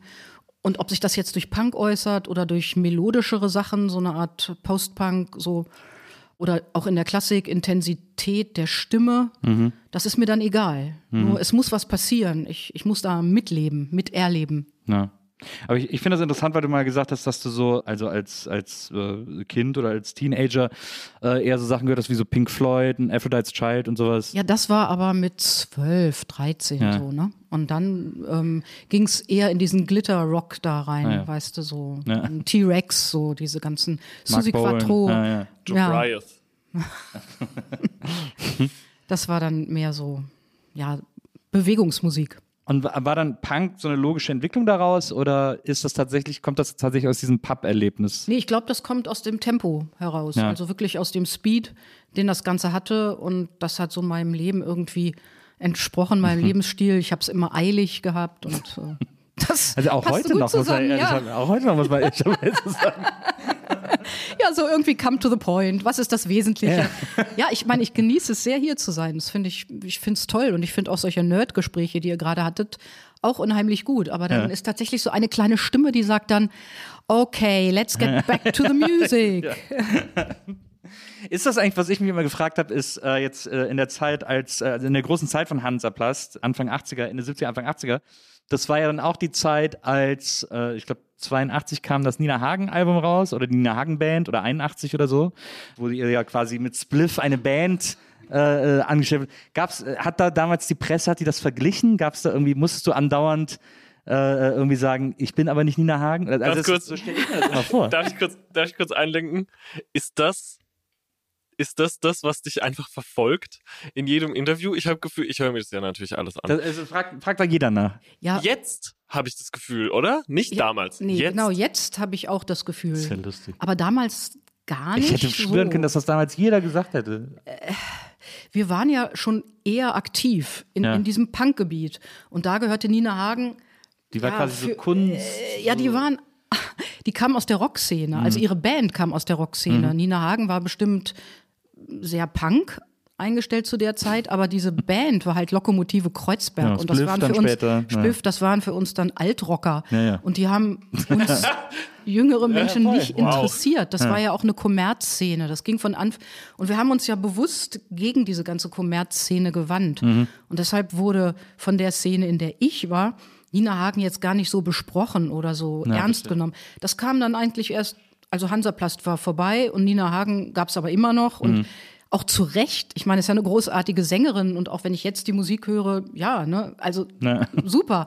Aber damals, ich, wir haben uns mal getroffen äh, hier in Kreuzberg. Ich glaube auch, weiß gar nicht, bei so einem Konzert. Da war sie hinter der Bühne und haben uns mal Hallo gesagt. Aber das war's dann auch. Ne? So, also, Kannte sie dich? Also ich denke mal, sie wird mich kennen, genau wie ich sie kenne, aber eben Ja. nicht persönlich. Ne? Aber wir haben uns da gesehen, haben uns guten Tag gesagt und jeder hatte dann so sein eigenes Ding. Also sie war ja auch vom Äußeren und sie kannte ja auch die Slits und so. Insofern gäbe es da sicher viel, mh, worüber man hätte sprechen können. Aber ich muss noch mal erinnern, es gab kein Social Media. Also ich hatte jetzt nicht wirklich Ahnung, was äh, sie in ihrer Freizeit macht, genauso wenig wie sie Ahnung hatte, was ich eigentlich so mache. Und natürlich ist immer eine leichte Konkurrenz, aber sie war nie mein Vorbild. Das war tatsächlich Polystyrene. Ne? Ja. Styrene, also, aber nicht Nina Hagen. So Altmännerbands aus den 80ern, die hast du eh, gell? Ja. Ich habe mal, ich erinnere mich, wir saßen mal bei dir im Auto und ich habe äh, keine Sterne in Athen Äh, Stefan Remmler. ja, Trio. drauf gemacht und du, du und ich habe dich noch nie. ah, und neulich Klaus Lage, da wurdest du auch richtig Oh. sauer. Ja, aber die, das sind Künstler und, und ich, Es ist jetzt sehr diplomatisch. ich bin immer diplomatisch, weil das hat gar keinen Ich wollt- äh, Zweck. Ich Leute möchte dich gar nicht an die Wand stellen jetzt, aber es ist, ich meine, jeder hat Geschmack, ne? so, ich- das ist ja auch völlig in Unterschiedliche Ordnung. Geschmäcker, ja. Ich glaube, für mich ist das auch was komplett anderes, weil ich da Mhm. natürlich äh, die Vogelperspektive habe und das nie miterlebt habe und mich dann irgendwie nicht, äh, nicht gezwungen war, mich m, so Ja, so zu verhalten, ne? Genau. Ja, aber du bist auch, du, du bist auch unvoreingenommener gegenüber Männerbands, weißt du? Und ich finde Ja, vielleicht verstehe ich. einige Männerbands gut, aber so, wenn ich jetzt immer diese ganzen alten Männer sehe und sei es nun die Scorpions Mhm. oder was, ja, vielleicht haben die mal einen guten Song gemacht, aber grundsätzlich erinnere ich mich damals eben an dieses Perfektionsstreben, dass da so ein Klima war, dass man eben ein Gitarrensolo perfekt spielen musste, dass man überhaupt perfekt sein müsste, dass Frauen so zu sein haben, Männer so zu haben. Und jetzt tun sie alle so fortschrittlich, diese Old Men, Old White Men und äh, ich nehme es ihnen nicht so ganz ab und ich weiß nicht, ich zum Beispiel gibt es doch bei den Sleaford Mods einen Song, den sie mit Billy No Mates zusammen machen. Mork and Mindy heißt der, glaube ich. Mork and Mindy. Und den Song finde ich gleich um Klassen besser. weil diese Frau da mitsingt, ja. Und, und weil, wenn Frauen so Musik machen, dann, ähm, also wenn sie so bestimmte Stimmen haben, dann packt mich das eben Mhm. total. Und, und da bin ich eben Fan. War, ich, ich übernehme hier mal kurz. nee, nein, nein, ich habe echt eine Frage, die mich die ganze Zeit schon irgendwie beschäftigt. Mhm. Ich komme da erst heute drauf, weil du ja auch meintest, so, ey, Hansaplast haben sich so ein bisschen zu früh aufgelöst Ja. und eigentlich war doch, gerade wenn man so Songs wie Schwarz und Weiß oder äh, Mhm. Monstertanz hört, diese leicht poppige Attitüde mit, gemischt mit so einer Finsternis, sage ich jetzt mal, von Mhm. so Post-Punk, Goth-Rock, whatever. Es gab danach, möchte ich sagen, oder genau um diese Zeit, diese Gruppe X-mal Deutschland. Ja. Ist, kennst du die, Nils? Also vom Namen her. Anja äh, Huwe heißt oder hieß, die lebt noch, aber Ja. ich glaube, die, Ja. also so hieß die, war ich glaube, die ich fand Sängerin die der sehr Band. cool. X-mal Genau, Deutschland. ich wollte ja. mal fragen, wie war das, gab es, ist es so noch während Hansaplast gewesen, dass die euch irgendwie begegnet sind? Sind die nicht Ich glaube, auch die aus sind der uns- Ecke? Ja, also die sind uns bestimmt auch mal begegnet. Ja, Weil das klar. war dann, habe ich das Mhm. Gefühl gehabt, so Ja. den, der Sound von der ausradiert, aber so ein bisschen krasser Richtung Cure und ja. Ja. Wie standst du zu Ideal? Die waren, kam für mich so erst später, die fand ich aber, die fand ich gut, weil ähm, dann hatte das Ganze so einen poppigen Anflug und dann fand ich aber ideal mit den Texten erträglich. Ja, ja, ja, das waren einfach intelligente Texte Ja, ja. und das, ich bin ja immer so von Berufswegen sehr textlastig Ja. und ähm, ja, fand ich gut. Ja. Ja. Ich war ein großer Lassie Singers Fan. Das war ist eine meiner großen Lassie Herzensfans. Singers, genau, da ist die Britta Genau. irgendwas, und, genau. und die Christiane Mhm. Rösinger. Ja, äh, war ja, auch genau. So, ja. Ist Ja. das schon dieselbe Zeit? Nee, das Nee, ist das war später. Mitte 90er. Ah, ne? Weil ich war gerade so, wait. Nee, das ist jetzt noch mal ein Jahrzehnt weiter. Genau, ja. ja, genau. Aber ich war zwischendurch auch noch mal drei Jahre in Frankreich und da habe ich dann auch wieder so ein bisschen den Anschluss an die deutsche Mhm. Szene verloren. Und ich glaube, das war auch äh, die Zeit, in der Tokotronic Ja, ja. aktiv geworden ist zum Beispiel. Das habe ich alles so ein bisschen verpasst und das höre ich mir jetzt wieder an. Und ähm, Die Viva-Zeit und die Viva-2-Zeit. ja, ja, ja, ja. Da hab ja, ich ja. dann, war ich dann alt genug, um Fernsehen zu gucken. Ja, toll. Ein paar Jahre später und war Ja. dann auch so, ah, okay. Viva, ich vermisse sowas so sehr. Ich weiß, heute gibt es andere Kanäle, aber Ja. so. Ja, aber trotzdem, das Lagerfeuer fehlt, ne? So, wo man sich so Ja, wiederfindet. man irgendwie, so sagen keine kann, Ahnung, ich erinnere mich noch so krass. Ich habe manchmal das Gefühl, dass all diese Sachen, die man früher immer wollte und wenn man die jetzt hat, dann, die sind gar nicht so schön.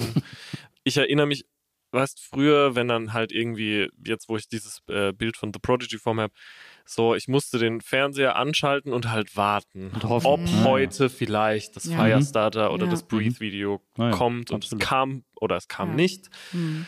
Ähm, ja, und äh, jetzt YouTube, klar, man kann es gucken oder weiß ich, weiß noch, als Kind mir immer gewünscht, irgendwann kann man sich McDonalds einfach nach Hause bestellen. so, und es war damals, ich weiß, es klingt jetzt wahnsinnig doof. Versteht ihr so ein bisschen, was ich meine? Ja, ich so ich diese- komme aus so einer, ich komm aus einer Ja. Kleinstadt zwischen Köln und Bonn und, Ja. ich, und deswegen war für mich immer so, äh, wir haben einen Brief ans Rathaus geschrieben, dass wir einen eigenen McDonalds in der Stadt haben wollen. ja, also. Oh. Es ist wir alles nicht so erhört, aber jetzt gibt es einen mittlerweile. Ich da. Pionierarbeit. Nein, es ist immer so, ich habe das Gefühl, dass es so, es ist so ein bisschen durch, es gibt total viele positive Aspekte an dieser, an diesem Möglichkeitenüberschuss, aber es so ein kleines bisschen fehlt die Magie und vielleicht ist es auch auf eine Art so Gatekeeping, ich weiß es nicht. Ja.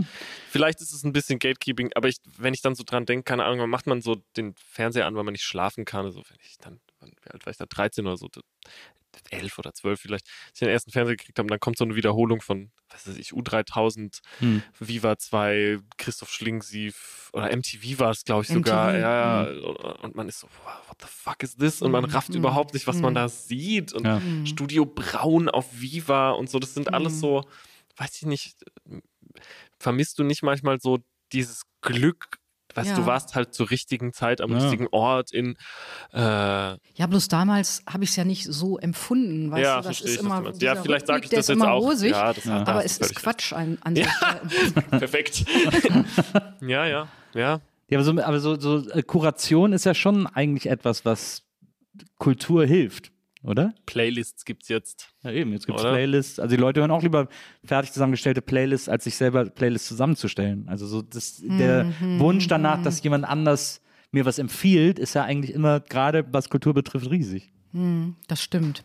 Also du meinst, ich sollte jetzt was empfehlen und kuratieren oder? Nee, aber ob du das, ob du das auch so siehst, also, äh, weil, weil du schon immer so äh, selbstbestimmt irgendwie auch äh, Kunst und Kultur gemacht hast und, so, und du ja, Ja. quasi auch mal darauf angewiesen warst, dass mir andere, ja, naja, dass andere gesagt haben, geh mal hierhin, geh mal dahin. Aber das Genau. mache ich jetzt auch mit der Band. Die gibt mir unheimlich viel Anregung, mich mit neuer Musik zu beschäftigen. Gerade was hier in Berlin so kommt, aber was auch in Wien gespielt wird oder Hamburg. Da bin ich sehr, sehr dankbar. Also Berlin bedeutet für mich nicht nur Musik machen, sondern auch aktiv Musik hören und ähm, ja, und mir Sachen rauszusuchen, die mir gefallen, die ich gut finde. Das ist aber ein bisschen funny auch, weil ich erinnere mich an äh, einen einen Moment, wo du hast irgendwie so dieses Danger Dan Klavieralbum äh, für dich entdeckt und der hat es dann mitgekriegt und war aber so, oh mein Gott, das ist die Sängerin von Hansa Plast. Und es passiert, glaube ich, relativ, das passiert dir relativ häufig und gab es nicht so einen Überraschungs-, also war es nicht so am, als erstes so befremdlich, meintest du mal für dich, dass Leute sich da immer noch dran erinnern? Ja, Ah. ja, ich finde das befremdlich. Ich finde es tatsächlich befremdlich. Wirklich? Ja, weil Ja, okay. Also Weil es ist- damals, ist- wir waren ja eine Minderheit. Ja. Und das ist so, als ob mir jetzt einer erzählt, äh, irgendwie, ihr seid jetzt, ihr seid jetzt alle so irgendwie. Aber Ja. das wollten wir ja gar nicht, sondern wir waren damals eine Minderheit und stolz darauf, so eben, dass wir diese Musik hören, dass wir so einen bestimmten Geist äh, haben, eben Widerstand zu leisten und freiheitsliebend zu sein. Und jetzt kommt es mir so komisch vor, dass mich einer so auf meine Jugend festnagelt. Weil, hallo, ist 40 Jahre her, ich habe ja noch ein anderes Leben und, und gehabt und lebe weiter. Geil, habt halt geile Platten gemacht, selber schuld. Es fängt jetzt an, dass so Kids, die ach, neue, neue Deutsche Welle, ich sage das, weil ich das so, weil ich den Namen so lustig finde. Neue, es gibt jetzt neue, neue Deutsche Welle. Hast du Okay. mal davon gehört? Nee. Okay, das ist jetzt ein Thing auf jeden Fall. gibt ganz viele tolle KünstlerInnen, die diese Musik machen und so ein paar davon fangen jetzt auch an zu sagen so, ja, ich habe dann dieses erste Drangsal-Album gehört und das hatte wieder so 80er-Anleihen, aber es war aus Deutschland und bla bla bla. Und ich, ich bilde mir ein, die äh, in den Grundfesten dieses Gefühl verstehen zu können, nicht auf etwas reduziert werden zu wollen, Ja. weil man selber als Ja, ja. Mensch ja schon wo ganz anders ist mit dem Kopf. Nein, ihr dürft immer nur das, was ich, was das Neueste, was ich jetzt Ja. gerade für den Moment Ja, gut ja. finde, das dürft ihr jetzt gut finden. Und alles, was ich gemacht habe, das hat Ja. in dem Moment seine Wirkung verloren, wo es keine Idee mehr war, sondern wo es das halt gab. Aber, aber ich glaube, man macht auch irgendwann so seinen Frieden damit, oder? Also, ja, ja, also ich war immer mit Hansaplast im Frieden mit der Musik, die ich gemacht habe und, und habe da ja, ja auch meine Töchter mit erzogen, meine Nef mein Neffe mit Monstertanz und Menschen in die Flucht geschlagen mit Monstertanz. Keiner sagt Das so ist so eine sanft. private Geschichte. Alte Fotze zu dir. So. da hatten wir auch mal, da haben wir auch mal drüber geredet. Da haben wir auch mal drüber gesprochen, du- das stimmt, Max, ja. Dass du Ja. zumindest äh, gemeint hast, naja, jetzt, vielleicht würde ich das jetzt so nicht mehr. Es hatte vielleicht auch einen Ah, anderen Wirkungsgrad, wenn eine Frau in den 80ern das einfach mal gesungen hat. Das Soundscover. Ja, Frauen ja machen das wollte ich Musik. so, genau, ja, ja, das war halt in den 80ern da. Diese, diese Schimpfworte, die dann kamen, das war ja äh, typisch, wenn Frauen auf der Bühne waren, dann kamen immer irgendwie diese Schimpf, also diese Worte, diese Beschimpfung, eben Fotze oder was hast du da stehen, Sluts oder so.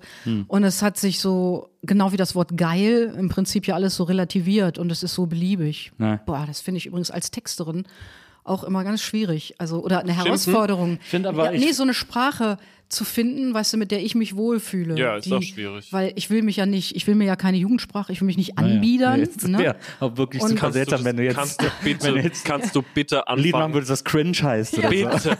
Obwohl Ich hab- genau dieses Wort Ja, cringe, da haben wir uns doch drüber unterhalten, ganz am Anfang. Ne? Ja, genau Ja. dieses Wort gab, Ja. war tatsächlich schon mal Thema, weil du doch meintest, deine Töchter, du hättest das jetzt auch bei deinen Töchtern und so gehört. Ja, so, ach, ja. Mama, das ist cringe und so. Genau, da habe ich mich nochmal bei euch versichert. Also, das ist, ob es wirklich das ist, was ich auch, äh, was, was es Ja. auch bedeutet und so. Die jetzt vor ein Ich- paar Tagen wieder in der Tagesschau gerade die zehn. Anwärter. Und da ist YOLO wieder dabei. Ey, Comeback des YOLO, Jahres. YOLO war vor zehn Jahren Jugendwort des Jahres und jetzt ist es plötzlich wieder in der, in der Liste der, der wählbaren Worte. Und Digger ist zurück. Digga. Aber Digger ist, glaube ich, jedes Jahr dabei. Nee. Das, das, nee, die, diese, nee, das stimmt nicht. I feel very strongly about this. Damals. Jetzt, wo ich 30 geworden bin, bin ich richtig so, how do you do, fellow kids? Ach, guck mal, wie lustig. Du machst dich über dein Alter lustig. Das ist ein Zeichen von Alter, ja. Ja, weißt du was? Weißt Jetzt du, ist es soweit. Jetzt Ja. haben wir Ja, dich. jetzt ist es haben wir soweit. dich, Max. Oh, oh, oh. Und ich bin Das ist so einer von uns. Ja, und ich bin so, I couldn't be happier. Endlich. Endlich darf ich granteln Ja. und so einem 20-Jährigen sagen so, pff, mach du mal. Ich habe mein- YOLO noch gesagt, als es cool war. Naja, genau. ich fand YOLO schon beim ersten Mal scheiße. Und ja, ich, ich machte aus meinem, äh, aus meinem Rocking Chair mit der Decke über meinen kalten Ja. Oberschenkeln, die schlecht durchblutet sind, mit meiner Pfeife im Mundwinkel, bin ich dann so, ja, ja, früher. Nein, aber ähm, es ist auf jeden Fall jetzt das Alter, wo Leute einem so, haha, alles Gute zum 20. sagen, wenn man 30 ist. Man ist so, ah, okay, jetzt fängt es an, dass Leute einen so jokey ja. jünger machen. Hm. Aber äh, genau, Digger ist, ist, war lange nicht, Naja, Digger war lange eher so, man tut aus Joke so, als sei man aus dem Norden. Ja. Und jetzt, wenn man so in der, wenn man viel U-Bahn fährt, wie ich passionierter U-Bahn-Fahrer, dann hört man das jetzt echt wieder so. Man Das Kids echt. so, Ja. Digga, Ja, ja. das ist aber, ne, richtig so. aber auch so als Ende von jedem Satz. Ich habe Ja. zuletzt sind so drei Kids neben mir eingestiegen. Ja, Digga, was machen wir, Digga? Also ich weiß nicht, Digga. Ja, dann machen wir, also Es hat unironisch. Also ja, Es also hat Ja. Alter. Also ans, ans Ende von jedem Satz. Hast du Kinder? Ja, die ist. Ich habe eine Tochter, die ist jetzt 22. Okay, die ist dann raus aus der Jugendsprache. Die ist Wobei, ja, so, ein bisschen, aber sie Ja. ist eigentlich äh, aus dem gröbsten jugendsprachlich raus. ja. Hm. Ja, da sind, sind wir alle nicht mehr drin. Ja. nee. Nee. Ich habe zum Beispiel heute in die Gruppe geschrieben Gumo. Und das ist, weil meine jüngste Tochter schreibt immer Gumo. Ja. Und irgendwie war Die ich haben keine inspiriert. Zeit, Annette. Ja, genau. Keine Zeit. Ich glaube, Thomas hat auch sofort Guten Morgen geantwortet. Auch so mit Groß- und Kleinschreibung. Guten Morgen zusammen. Ja. Nein, klar.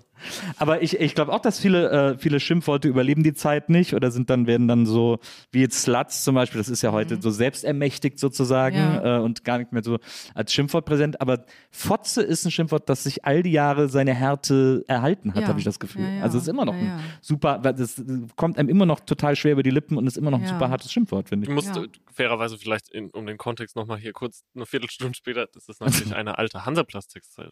Ja, ja. Ja, Barfuß ja, und genau. Scherben. Ja, klar, Zitiert, ja. genau. Was aber eine Single war, oder? Das war nicht Ja. auf, auf keinem Mhm. Album. Das ist so eine. Nee, war so eine Single und ich glaube Sex, Sex, Sex, 666, auf der, ja. auf der A oder es gab gar keine A oder B-Seite, aber dann äh, Barfuß in Scherben. Die Zukunft ist vorbei. Was ja dann Genau. wieder aufgegriffen wurde auf der dritten, ne? Da habt ihr das auch nochmal kurz. Hm, hm, irgendwie unter einem anderen Titel, ne? Ja. Das ist ja ganz merkwürdig. Gut. Aber jedenfalls, das war an sich ähm, gerichtet so an die Punks, die plötzlich alle angefangen haben, äh, schwarze Lederjacken zu tragen und, und Jeans und so richtig so Deutsch-Punk-mäßig unterwegs waren. Und, äh, Bieratzen. Ja, die kamen dann eben zu unseren Konzerten und wir hatten das Gefühl, also ich hatte, als, äh, diesen, als ich den Text geschrieben habe, so ein bisschen das Gefühl, das sind so Lemminge. Einer macht's Ja, vor, Lemminger- anderes macht Lemminger Lemminger Punks, Punks so und da sind Mhm. wir Danke. wieder, genau, Lemminger Punks. Ah, geil. Und so war das dann. Gatekeeping. Und, und keiner sagt so sanft, weil die wollten dann, wenn sie vorne an der Bühne standen, dann waren sie natürlich super nett und lieb auch, ne? Bei drei Frauen und so, die Ja, klar. und so und dann war das Fotze, ne? Also ich habe es dann ironisch quasi umgedeutet. Aber du, aber du wolltest, aber du wolltest Punk schon immer real keepen. Also das war dir schon wichtig, dass Punk, dass du Punk immer äh, nicht verkaufst und äh, dass du, dass du Punk immer des Punks äh, wegen machst. Ja, also ich, ich dieses kommerzielle, ähm, ja, damals wollte ich irgendwie mit Plattenfirmen oder wir alle ja mit Plattenfirmen nichts zu tun haben und ähm, da war Punk für uns auch ein bisschen so diese Widerstandsbewegung gegen die in Anführungsstrichen Erwachsenenwelt, in Anführungsstrichen die Wirtschaft, Anführungsstriche Kapitalismus und so weiter und vielleicht ist das, das nimmt man dann so mit irgendwie in seinen in seine 20er Jahre mit rein. Ja. Ja, aber es war mir wichtig, dass die Musik so was, was Wahres hat. Irgendeine Wahrheit sollte drin sein. Und das hat sich eben natürlich durch die neue Welle dann so geändert. Es wurde so Quatsch oder quatschig oder. Also Trio zum Beispiel ein, ein, ein schlechtes Beispiel für dich. Ja, nein, Trio wiederum war ja intelligent, weil es das ja wieder. Weil es so ab- ad dadaistisch Ja, Ja. das war, und das Dadaistische zum Beispiel, das mochte ich sehr. Ich mochte bloß nicht das Platte. Ja. So. Wie ich jetzt direkt wieder, direkt wieder für Hubert K. und Steinwolke irgendwie, irgendwie so kämpfen will, aber äh, Lost Ja, Cause. nee, die kam für mich aus so einem Hippie-Umfeld und das war ja schon, die Art des Tanzens hat mich schon wahnsinnig gemacht, diese weit ausholenden Bewegungen. Ja. Und das war für mich eben auch so deutsch, ne? Das gab's, also für mich war England so Vorbild und, und die Musik war in lauter verschiedene Musikbewegungen, Jugendbewegungen. Ich möchte Ja. Teil einer Jugendbewegung sein. Also in England war wirklich jeder Teil einer Jugendbewegung, konnten aber fünf verschiedene nebeneinander existieren. Und in Deutschland habe ich empfunden, es gab immer nur irgendwie Punks oder Hippies Ja. und vielleicht dann auch mal ein paar Popper. So New Romantics. Äh, Ja, die kamen dann alle erst 80er, Naja, ne? Mitte ja. der 80er. Ja, das stimmt, da waren dann ja. die New Romantics, ja. Ja. wie dem auch sei. So hatte man damals seine Vorlieben und so. Und, äh, ja. Aber glücklicherweise, und das empfinde ich zum Beispiel als großen Vorteil von dieser, ähm, von diesem alles ist für alle in der westlichen Welt irgendwie Mhm. äh, available. Ich finde, das Gute daran ist, dass es eben nicht mehr so eine klare Abgrenzung gibt. Aha. ähm, dass so Dinge in so einen Topf geworfen werden, jetzt Mhm. die überhaupt nicht zusammengehören und die, aber Ja. wenn ich an so Hyperpop oder so Ja. denke, wieder Mhm. so 100 Gags zum Beispiel Ska und äh, irgendwie den Under Me Slang Tang Sample und dann kommt da aber noch so ein Punk Drum Beat, da spielt irgendwie Josh Freeze von Divo und Nine Inch Nails da Schlagzeug drüber und das ist alles so Mhm. so ein Amalgam aus so Ja. hundert verschiedenen Sachen, die sich eigentlich gegenseitig so Ja, aber kommt nicht irgendwann der Punkt, wenn das, wenn es dieses Amal, diese, diese Amalgierung äh, gibt, dass das dann auch so verwäscht? Aber ist es nicht irgendwie cool, dass man Na, sagen kann, alle sind. Ich habe manchmal habe ich einfach auch gern so einen straighten in die Fresse Song irgendwie. ja, voll, aber Mhm. irgendwie, ich weiß nicht, ich habe jetzt viel so. Ähm, ich habe neulich Buchhaltung gemacht, wo sich der Kreis schließt. Es tut mir leid. Du musst dir in die Leitung. ey. Ja. Einfach, ich, bin, ich schlafe sofort ein, wenn ich das Wort höre. Ja, das Ding ist, ich wurde, glaube ich, relativ. Ich hatte eine Managerin ganz zum Anfang, vielmehr eine Person, die hauptberuflich Managerin war und äh, mich unter ihre Fittiche nahm, Ja. eben ob meiner völligen Hilflosigkeit dem Leben gegenüber und mir damals schon, und ich bin ihr sehr, sehr dankbar dafür, eingeprügelt hat, wie wichtig es halt ist, diese Sachen Naja. mit genauso viel Bedacht zu machen. Deswegen, das hat sich irgendwie so Mhm. weitergetragen. Ähm, ich glaube, das ist auch der Grund, warum ich nicht insolvent gegangen bin. Nach Es ist ja Jahr. auch schlau. Es ist ja auch tatsächlich schlau, das zu können. Ich, Ja. ich kann es leider. Ich bin fast neidisch. Aus mir spricht der Neid. Formular und so geil, habe ich immer schon vorgedruckt. äh, Aber ich telefoniere super gern mit dem Finanzamt. Das ist, äh, Das wenn, ich, wenn ich eine Frage habe, die sind immer so nett. Ja. Ich krieg da alles, ich krieg da alles gelöst. Kann Glück haben, ja. also, ich saß da auf jeden Fall und habe die Belege mit Tesa äh, auf A4-Blätter geklebt, as you do. Und dann dachte ich so, was ist eigentlich gerade der meistgestreamte Song in Deutschland? Ja. So, manchmal, manchmal ist es gut, sich mit diesen Sachen eben nicht zu beschäftigen. Und da hat Curiosity Killed the Cat. Und dann habe ich halt geguckt bei Spotify die Viral-Charts Mhm. irgendwie, wo man dann immer sieht, wie viel wurde der Song am gestrigen Tag gestreamt. Und da war ein Song, der hatte zwei Millionen Streams pro Tag oder so, der hieß Mädchen auf dem Pferd. Ja, mhm. Habe ich die gezeigt, oder? Das- ja genau, Und- haben kurz reingehört. Ja. Das ist, so wie ich das verstanden habe, ein Remix von einem Song vom Bibi und Tina Soundtrack, Ah, den ja. Peter Plate Mhm. Rosenstolz Mhm. mitgeschrieben hat Mhm. in seiner Ursprungsversion. Und jetzt haben so zwei oder drei Kids, sag ich jetzt mal, dann nehme ich mir mal die Freiheit und fange mal an, das zu etablieren bei mir. Nein, zwei, drei äh, junge Künstler haben sich irgendwie den, ähm, den Song genommen und haben halt so eine Art Remix da drauf Ja. gemacht. Und der ist mit solch einer Hutzpe produziert oder eben nicht produziert. Der klingt jetzt nicht schieb Brille hoch, hm, ja, das hat Michael Ilbert gemixt und das wurde dann in New York gemastert. Der klingt halt einfach krass. Ja. So, der ist laut, der ballert, da ist so eine Kick, die irgendwann reinkommt, da sind so Drum and Bass, Aim and Break Samples drin und irgendwie einen Takt zu spät setzt dann so eine Kick ein, die nicht Sidechain, das kennt man ja den Effekt Ja. aus so Popmusik, dass der Bass quasi immer dann sich duckt, wenn die Kick reinkommt, so bap, bap, bap, sondern der ganze Song inklusive der Vocals wird gesidechained durch diese Kick und ich habe das gehört und ich war so entgeistert, wie schräg das eigentlich ist, dass dieser Song so durchgeht, weil Ja. ein äh, Bibi und Tina Song komplett auf Gabba gezogen Ja. und war dann aber plötzlich war ich so, Moment, does it get more punk? Dass jede Person mit einem Laptop Musik produzieren kann Ja, und dass die Kids darauf scheißen, wie es klingt ja, und einfach mach, was machen, was, wie du sagst, was halt einen mitreißt und was Ja. irgendwie Druck hat, ja. kann ich dagegen sein. Und je öfter ich den gehört habe, ich habe ihn sehr oft gehört, ähm, desto mehr war ich so, Mann, das ist irgendwie cool, wie egal das denen scheinbar ist. Aber hat dir der Song gefallen oder hast du ihn nur verstanden? Ah, das ist eine sehr gute Frage. Wow, Das ist eine sehr gute Frage. Damn. äh, ich glaube beides. Und ich habe ihn auch einem Freund von mir gezeigt, ähm, Max, der unsere EP Mhm. produziert hat, mit dem Ja. ich viel über genau solche Sachen rede. ja. Der meinte, ich verstehe, und da haben wir den Begriff, ich verstehe, was du meinst, aber es wird nicht gut altern. ja. Und das- Aber das muss Pop ja nie. Ha! Ja, muss ich drüber nachdenken. Ich, Pop ist ja nicht zum Altern gedacht. Also ich meine, äh, wenn, ich wenn, mir. jetzt, wenn ich jetzt irgendwo in einem Laden auflege, Ja. äh, es gibt hier in Köln so eine Bar, wo ich manchmal auflege, äh, und dann spiele ich so Songs, die ich äh, quasi gut fand, als Charts für mich wichtig waren. Und dann Ja. sind da die Leute in einem Alter, die auch sich an diese Songs erinnern und das dann witzig finden, die zu hören. Aber das sind alles keine Songs, die kann ich heute keinem mehr vorspielen, so in etwa. Also meiner Tochter muss ich die nicht vorspielen. Ja. Und der kann ich das noch, weil Ja. die ist leider mit diesem ganzen Kram aufgewachsen, aber so in so einer Generation muss ich das nicht mehr vorspielen. Deswegen. Aber ich finde, Also Ski-Akku wird Ich auch nicht wollte gut, gerade äh, wird auch nicht gut altern. ja, weiß ich nicht. Also das ist jetzt schon out im Grunde genommen nach, nach ich zwei finde, Wochen. ich finde, ich bin grundsätzlich, I guess, für viele Leute bekannt dafür, erstmal alles Kacke zu finden. Und ich fand auch, als ich das erstmal Friesenjung gehört habe, weil ich so eine durch meinen Vater, der großer Otto-Fan ist. Ich so bin auch eine- großer Otto-Fan. Ja, aber ich habe so eine, das kommt auf so einem Aufbegehren, das kommt von so einem Aufbegehren gegen natürlich so äh, das, was die Eltern gut finden, Ja. habe ich so eine gelernte Aversion gegen Otto. So, also Otto ist auch eines meiner liebsten Schimpfwörter. Also ich finde Otto, Otto, gut ja. und ich sag gerne du Otto. Du Pfeifenkopf finde ich sehr gut, weil das ist so harmlos. Flötengesicht war immer, Ja, fand ich immer eine gute gut. Beschimpfung.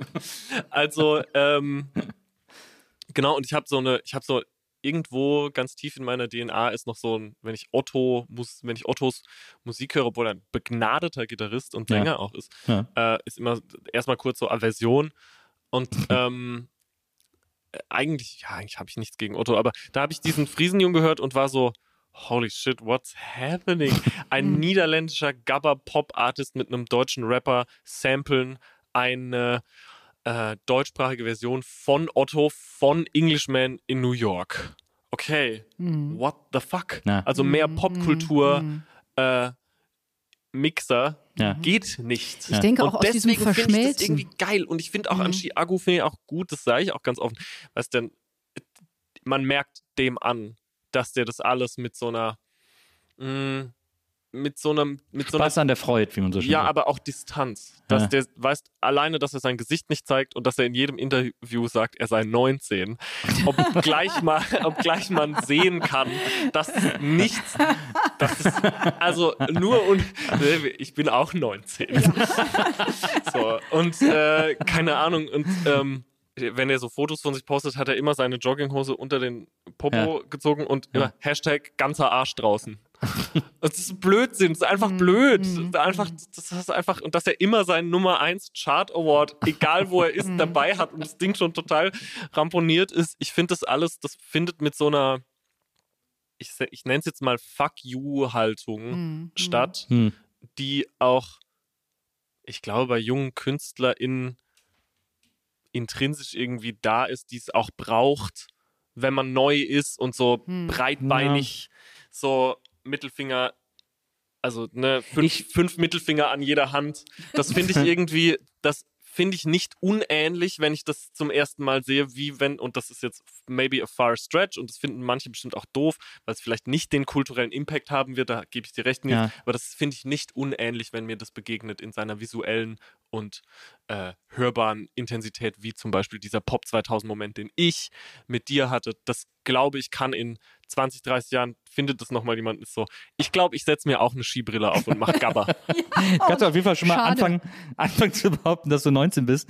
ähm, aber ich, ich Was finde, meinst du mit behaupten? ich, ich würde ich würd insofern widersprechen, als Ja. dass ich ähm, finde, dass ähm, Punk schon eine viel größere Dringlichkeit hatte und eine viel größere ähm, und eine viel größere, also viel eher Nische war und sich auch dessen bewusst war, als ein Chiago, der das alles mit so einer Fuck you-Haltung macht, die aber, glaube ich, daher kommt, dass Musik, also Pop vor allem, so wie er den macht oder viele andere auch, heute ja in sehr großen Teilen eine Wohnzimmerproduktion ist und, Ja. eine, und äh, zu Hause am Rechner auf GarageBand oder was auch immer gemacht werden kann.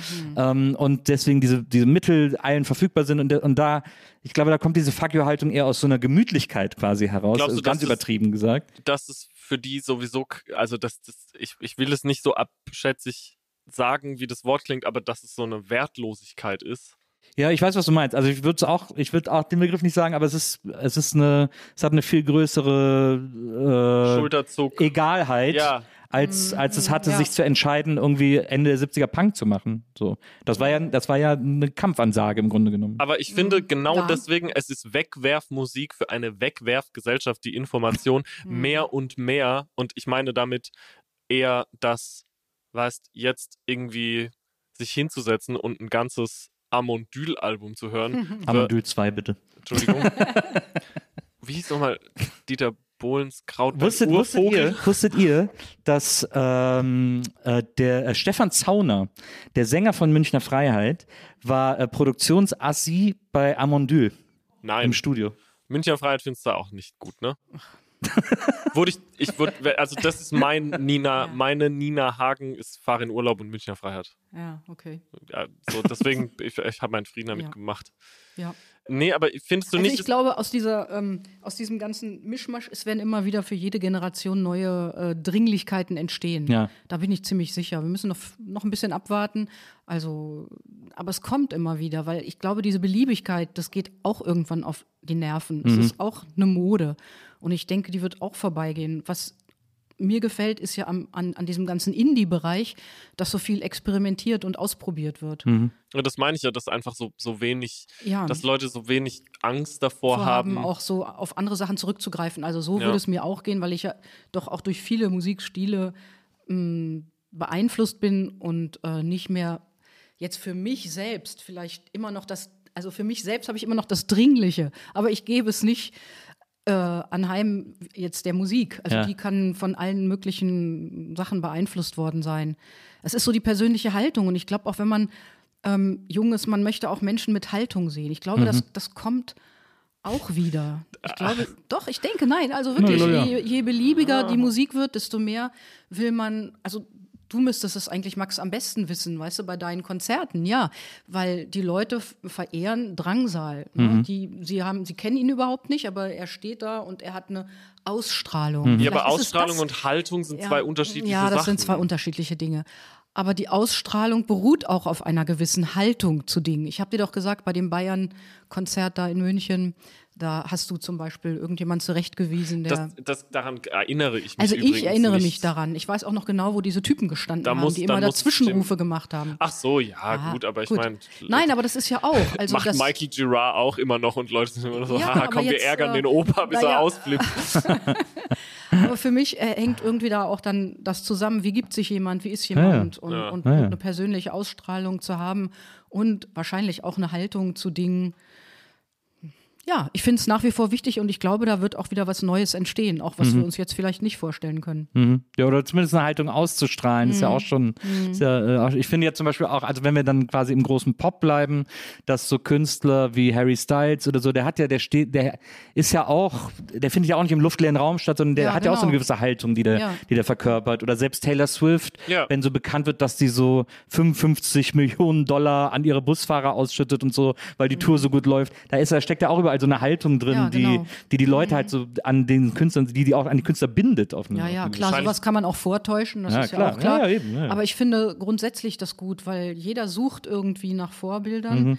Ich habe sie damals bewusst abgelehnt äh, und finde mich jetzt manchmal in so einer Rolle wieder, wenn ich ganz junge Menschen treffe, die sagen, wow, du warst mein Vorbild. Ja. Also fühle ich mich zwar unwohl, aber ich kann es aus ihrer Sicht Ich- äh, irgendwie, Vorbild, Vorbilder sind so schwierig. ja, ist ganz schwierig, fand ich damals find, als junger Mensch schon. Ja, Ich, ich habe ich hab, äh, keine Vorbilder mehr gehabt, als Kurt Cobain äh, sich das Leben genommen hat. das check ich. Das hat mich so frustriert damals, weil der war für mich so riesig. Und genau das ist das, was eben so kompliziert daran ist, weil, weißt, ich habe jetzt Keith Flint vor mir, den ich immer sehr verehrt habe Ja. und der dann später wurde mir klar, eigentlich gar nicht der Gehirn hinter The Prodigy Mhm, war und so, mhm. aber für mich visuell war das dann halt so klar. geiles, Mhm, ne? Ja. Und das hat die. Band ja auch irgendwie auf ein anderes Level gehoben, aber auch er hat sich leider Gottes äh, das Leben genommen und ähm, du erwähntest vorhin Marilyn Manson, da muss man ja jetzt nicht tief Mhm. reingehen, um zu, ne, wie, wie, wie groß da die Enttäuschung war. Naja. I could Mhm. go on. Morrissey, so. Ja, gut, Ja, Morrissey ist aber schon sehr lange eine Enttäuschung. Aber das ist ja gut, aber, stopp, aber ey, als ich, als ich 2009 das erste Mal auf einem Morrissey-Konzert Ja. war zur Years da of war der Refusal- schon ein Arschloch. Ja, ein Arschloch war der schon immer, aber so zur Years of Refusal Tour, da war das schon noch so, da war das, da, da gehörte das noch zum guten Ton, dass Ja. man den halt abkultet. Äh, Und ich war, ich habe jetzt vor hm, einer Woche äh, eine, eine Lesung und so ein Solokonzert in, in Hamburg gemacht. Ähm, und da kam eine Person danach zu mir und die hatte ein Smiths-Shirt an Ja. und eigenhändig Morrissey äh, rot mit einem roten X Ja. überstickt. Wow. Und das fand ich, äh, fand ich natürlich ziemlich cool und war dann auch so, Total. okay, okay. ähm, ja, aber ich, deswegen meine ich immer, es ist einfach, es ist einfach schwierig, wenn man, wenn man, äh, weil Vorbild, äh, Vorbilder, Ja, das hat ja immer was mit Projektion zu tun. Naja, man man ja. sieht etwas in einer Person, was man selber in der Mhm, Person sehen mhm. möchte und Ja. nicht Genau. zwangsläufig das, was die Person, was auch immer das bedeuten mag, wirklich ist. Äh, Mhm. Ja, deswegen, Kill your idols. yo! Kill your idols. War es nicht so ein Shirt, mit so, wo dann auch so Jesus drauf war? Ja, ja, das hatte doch Axel Rose immer an. Stimmt! Und da war dann Jesus drauf und dann stand Kill Your Idols. Das berühmte Axel Rose Shirt. Ähm, was können wir von den Benjamins? Die EP ist raus. Ihr habt gesagt, falls mal nächstes Jahr irgendwie alle Zeit haben, kann man dann auch mal live spielen. Die Frage ist ja, kriegen wir noch ein Benjamins Album oder nicht? ja, Ja. ja, ich sage es jetzt einfach. Sehr gut. Aber wir, wir sind dran. Ja, ja, ja, wir sind auf jeden Fall dran. Ja. Ja, klar. Ich habe also, das neulich, neulich habe ich, als wir uns zum, zur Session, auch ein schlimmes Wort, äh, trafen, sagte ich doch den Satz zu dir, wir müssen so schnell es geht ein Album machen. Ja, ich gucke dann ganz ungläubig, Ja, äh, weil ich, weil du das gesagt, ich- seit Anfang an sagst. ich, ja, ich bleibe hier, ich ähm, stehe dir jetzt äh, vier Wochen zur Verfügung. so, ja, sollen wir nicht nochmal an den? Und ich bin so, nein, nein, nein, wir müssen ganz viele neue Sachen machen, weiter, weiter. Ja, Und so. aber der Spirit muss irgendwie ja auch dabei sein. Und ich finde, wenn wir uns immer so lange nicht sehen, dann ist das dazwischen, weißt du, so, das ist dann immer so lang. Und ich sehne mich dann immer danach, wieder nach Berlin zu fahren, Die Fahr also, ja, es, je länger man sich nicht sieht, desto länger dauert es halt, bis man wieder, sich wieder reinfindet. Ne? Mhm. Achtung, eingegroovt ist. Ein- Ja, Das, das Wort, das Wort habe ich jetzt extra vermieden. Und ich habe es auch nicht gesagt. Und kann sich aus seiner Haut raus. Du bist jetzt Boomer. I am cringe, I am free. You're free now, genau. Ja, dann äh, It's All About the Benjamins. Ich freue mich sehr auf alles, was da noch kommt. Ich empfehle jedem die EP, die bereits erhältlich ist. Äh, es ist ein, ein ich finde es fantastisch. Es ist, man merkt die Sorgfalt äh, beim Text, man merkt aber auch dieser Sound, man merkt deine Liebe zum, äh, zum Sound von damals, gleichzeitig diese, diese, dieser neue Spirit darin, ohne dass es jetzt irgendwie aufgesetzt klingt. Also ich finde es wirklich ein ganz, ganz fantastisches, äh, ganz, ganz fantastische EP. Vielen Dank. Tolle Band. Ich hoffe, Danke dass wir da noch ganz viel von hören. Sehr gern. Ähm, und ich freue mich sehr, dass ihr beide heute hier gewesen seid. Es war für mich ein sehr besonderer Moment. Diese beiden Legenden, auch wenn ich dich offensichtlich 2018 auf Facebook gedisst habe, ähm, Ich vergebe sich dir. zu versammeln. Oh, vielen Dank. Das, das wollte ich noch hören zum Schluss. Nein, ich finde ich ganz ehrlich, ich finde ey, das ist, ähm, da müsste Es ist fünf Jahre her. Das war, glaub ich, Außerdem, außerdem ist es funny und es ist war immer noch funny. witzig. Es und ist, witz- und es war auch nicht als äh, boshafter Diss gemeint. Das war so Deutschband-Memes-Diss quasi. so, Ja. und ähm, ich, äh, ich müsste mir da erstmal an den eigenen Zinken packen, bevor ich jetzt rausgehe. Du hast mal was Nee, ich finde find aber ich find gut, dass du es outgecallt hast. Ich finde super. Nein, ich finde, es war weniger ein Outcall als so. Das ist so, das hat sich wirklich so sehr eingraviert. Ja. Es gibt so zwei, drei Sachen, wir hatten es auch drüber, Annette, du und ich, dass es bestimmte Dinge gibt, die, die merkt man sich einfach. Es gibt so Ja. Sachen, die vergisst Ja. man und Ja. als jemand, ich zähle mich noch so slightly zur Generation Viva MTV, so gerade so Ja. the tail end. Und dann war ich so, ha, Nils Bokelberg findet mich kacke. Oh, ja. I did it! Weißt du, es geht, glaube ich, mehr darum, überhaupt so Notice Me Ja. mäßig. Ja. Äh, aus, aus wie gesagt, ja, stimmt, auf eine Art. auf eine Art stimmt's. ja, aber deshalb bist du heute mit dabei und das war cool. Finde ich auch. Jo, ich fand's auch ziemlich geil. Ich will jetzt noch eine kleine Führung Kriegst du? und Mhm. dann. Kriegst du Ja, auf jeden und Fall. dann packen wir's. Sehr gut. Vielen Dank an Charlotte, die war heute unsere Producerin hier im Studio. Charlotte, Dankeschön. Und wir hören uns nächstes Mal wieder hier bei der Nils Burgelberg Erfahrung. Und bis dahin, liebe Leute, macht's gut. Tschüss. ciao, ciao.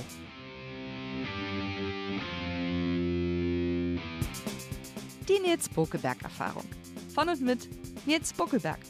Eine Produktion von Pool Artists. Team Wenzel Burmeier, Lisa Hertwig, Maria Lorenz Bokelberg, Frieda Morische und natürlich Nils Bokelberg.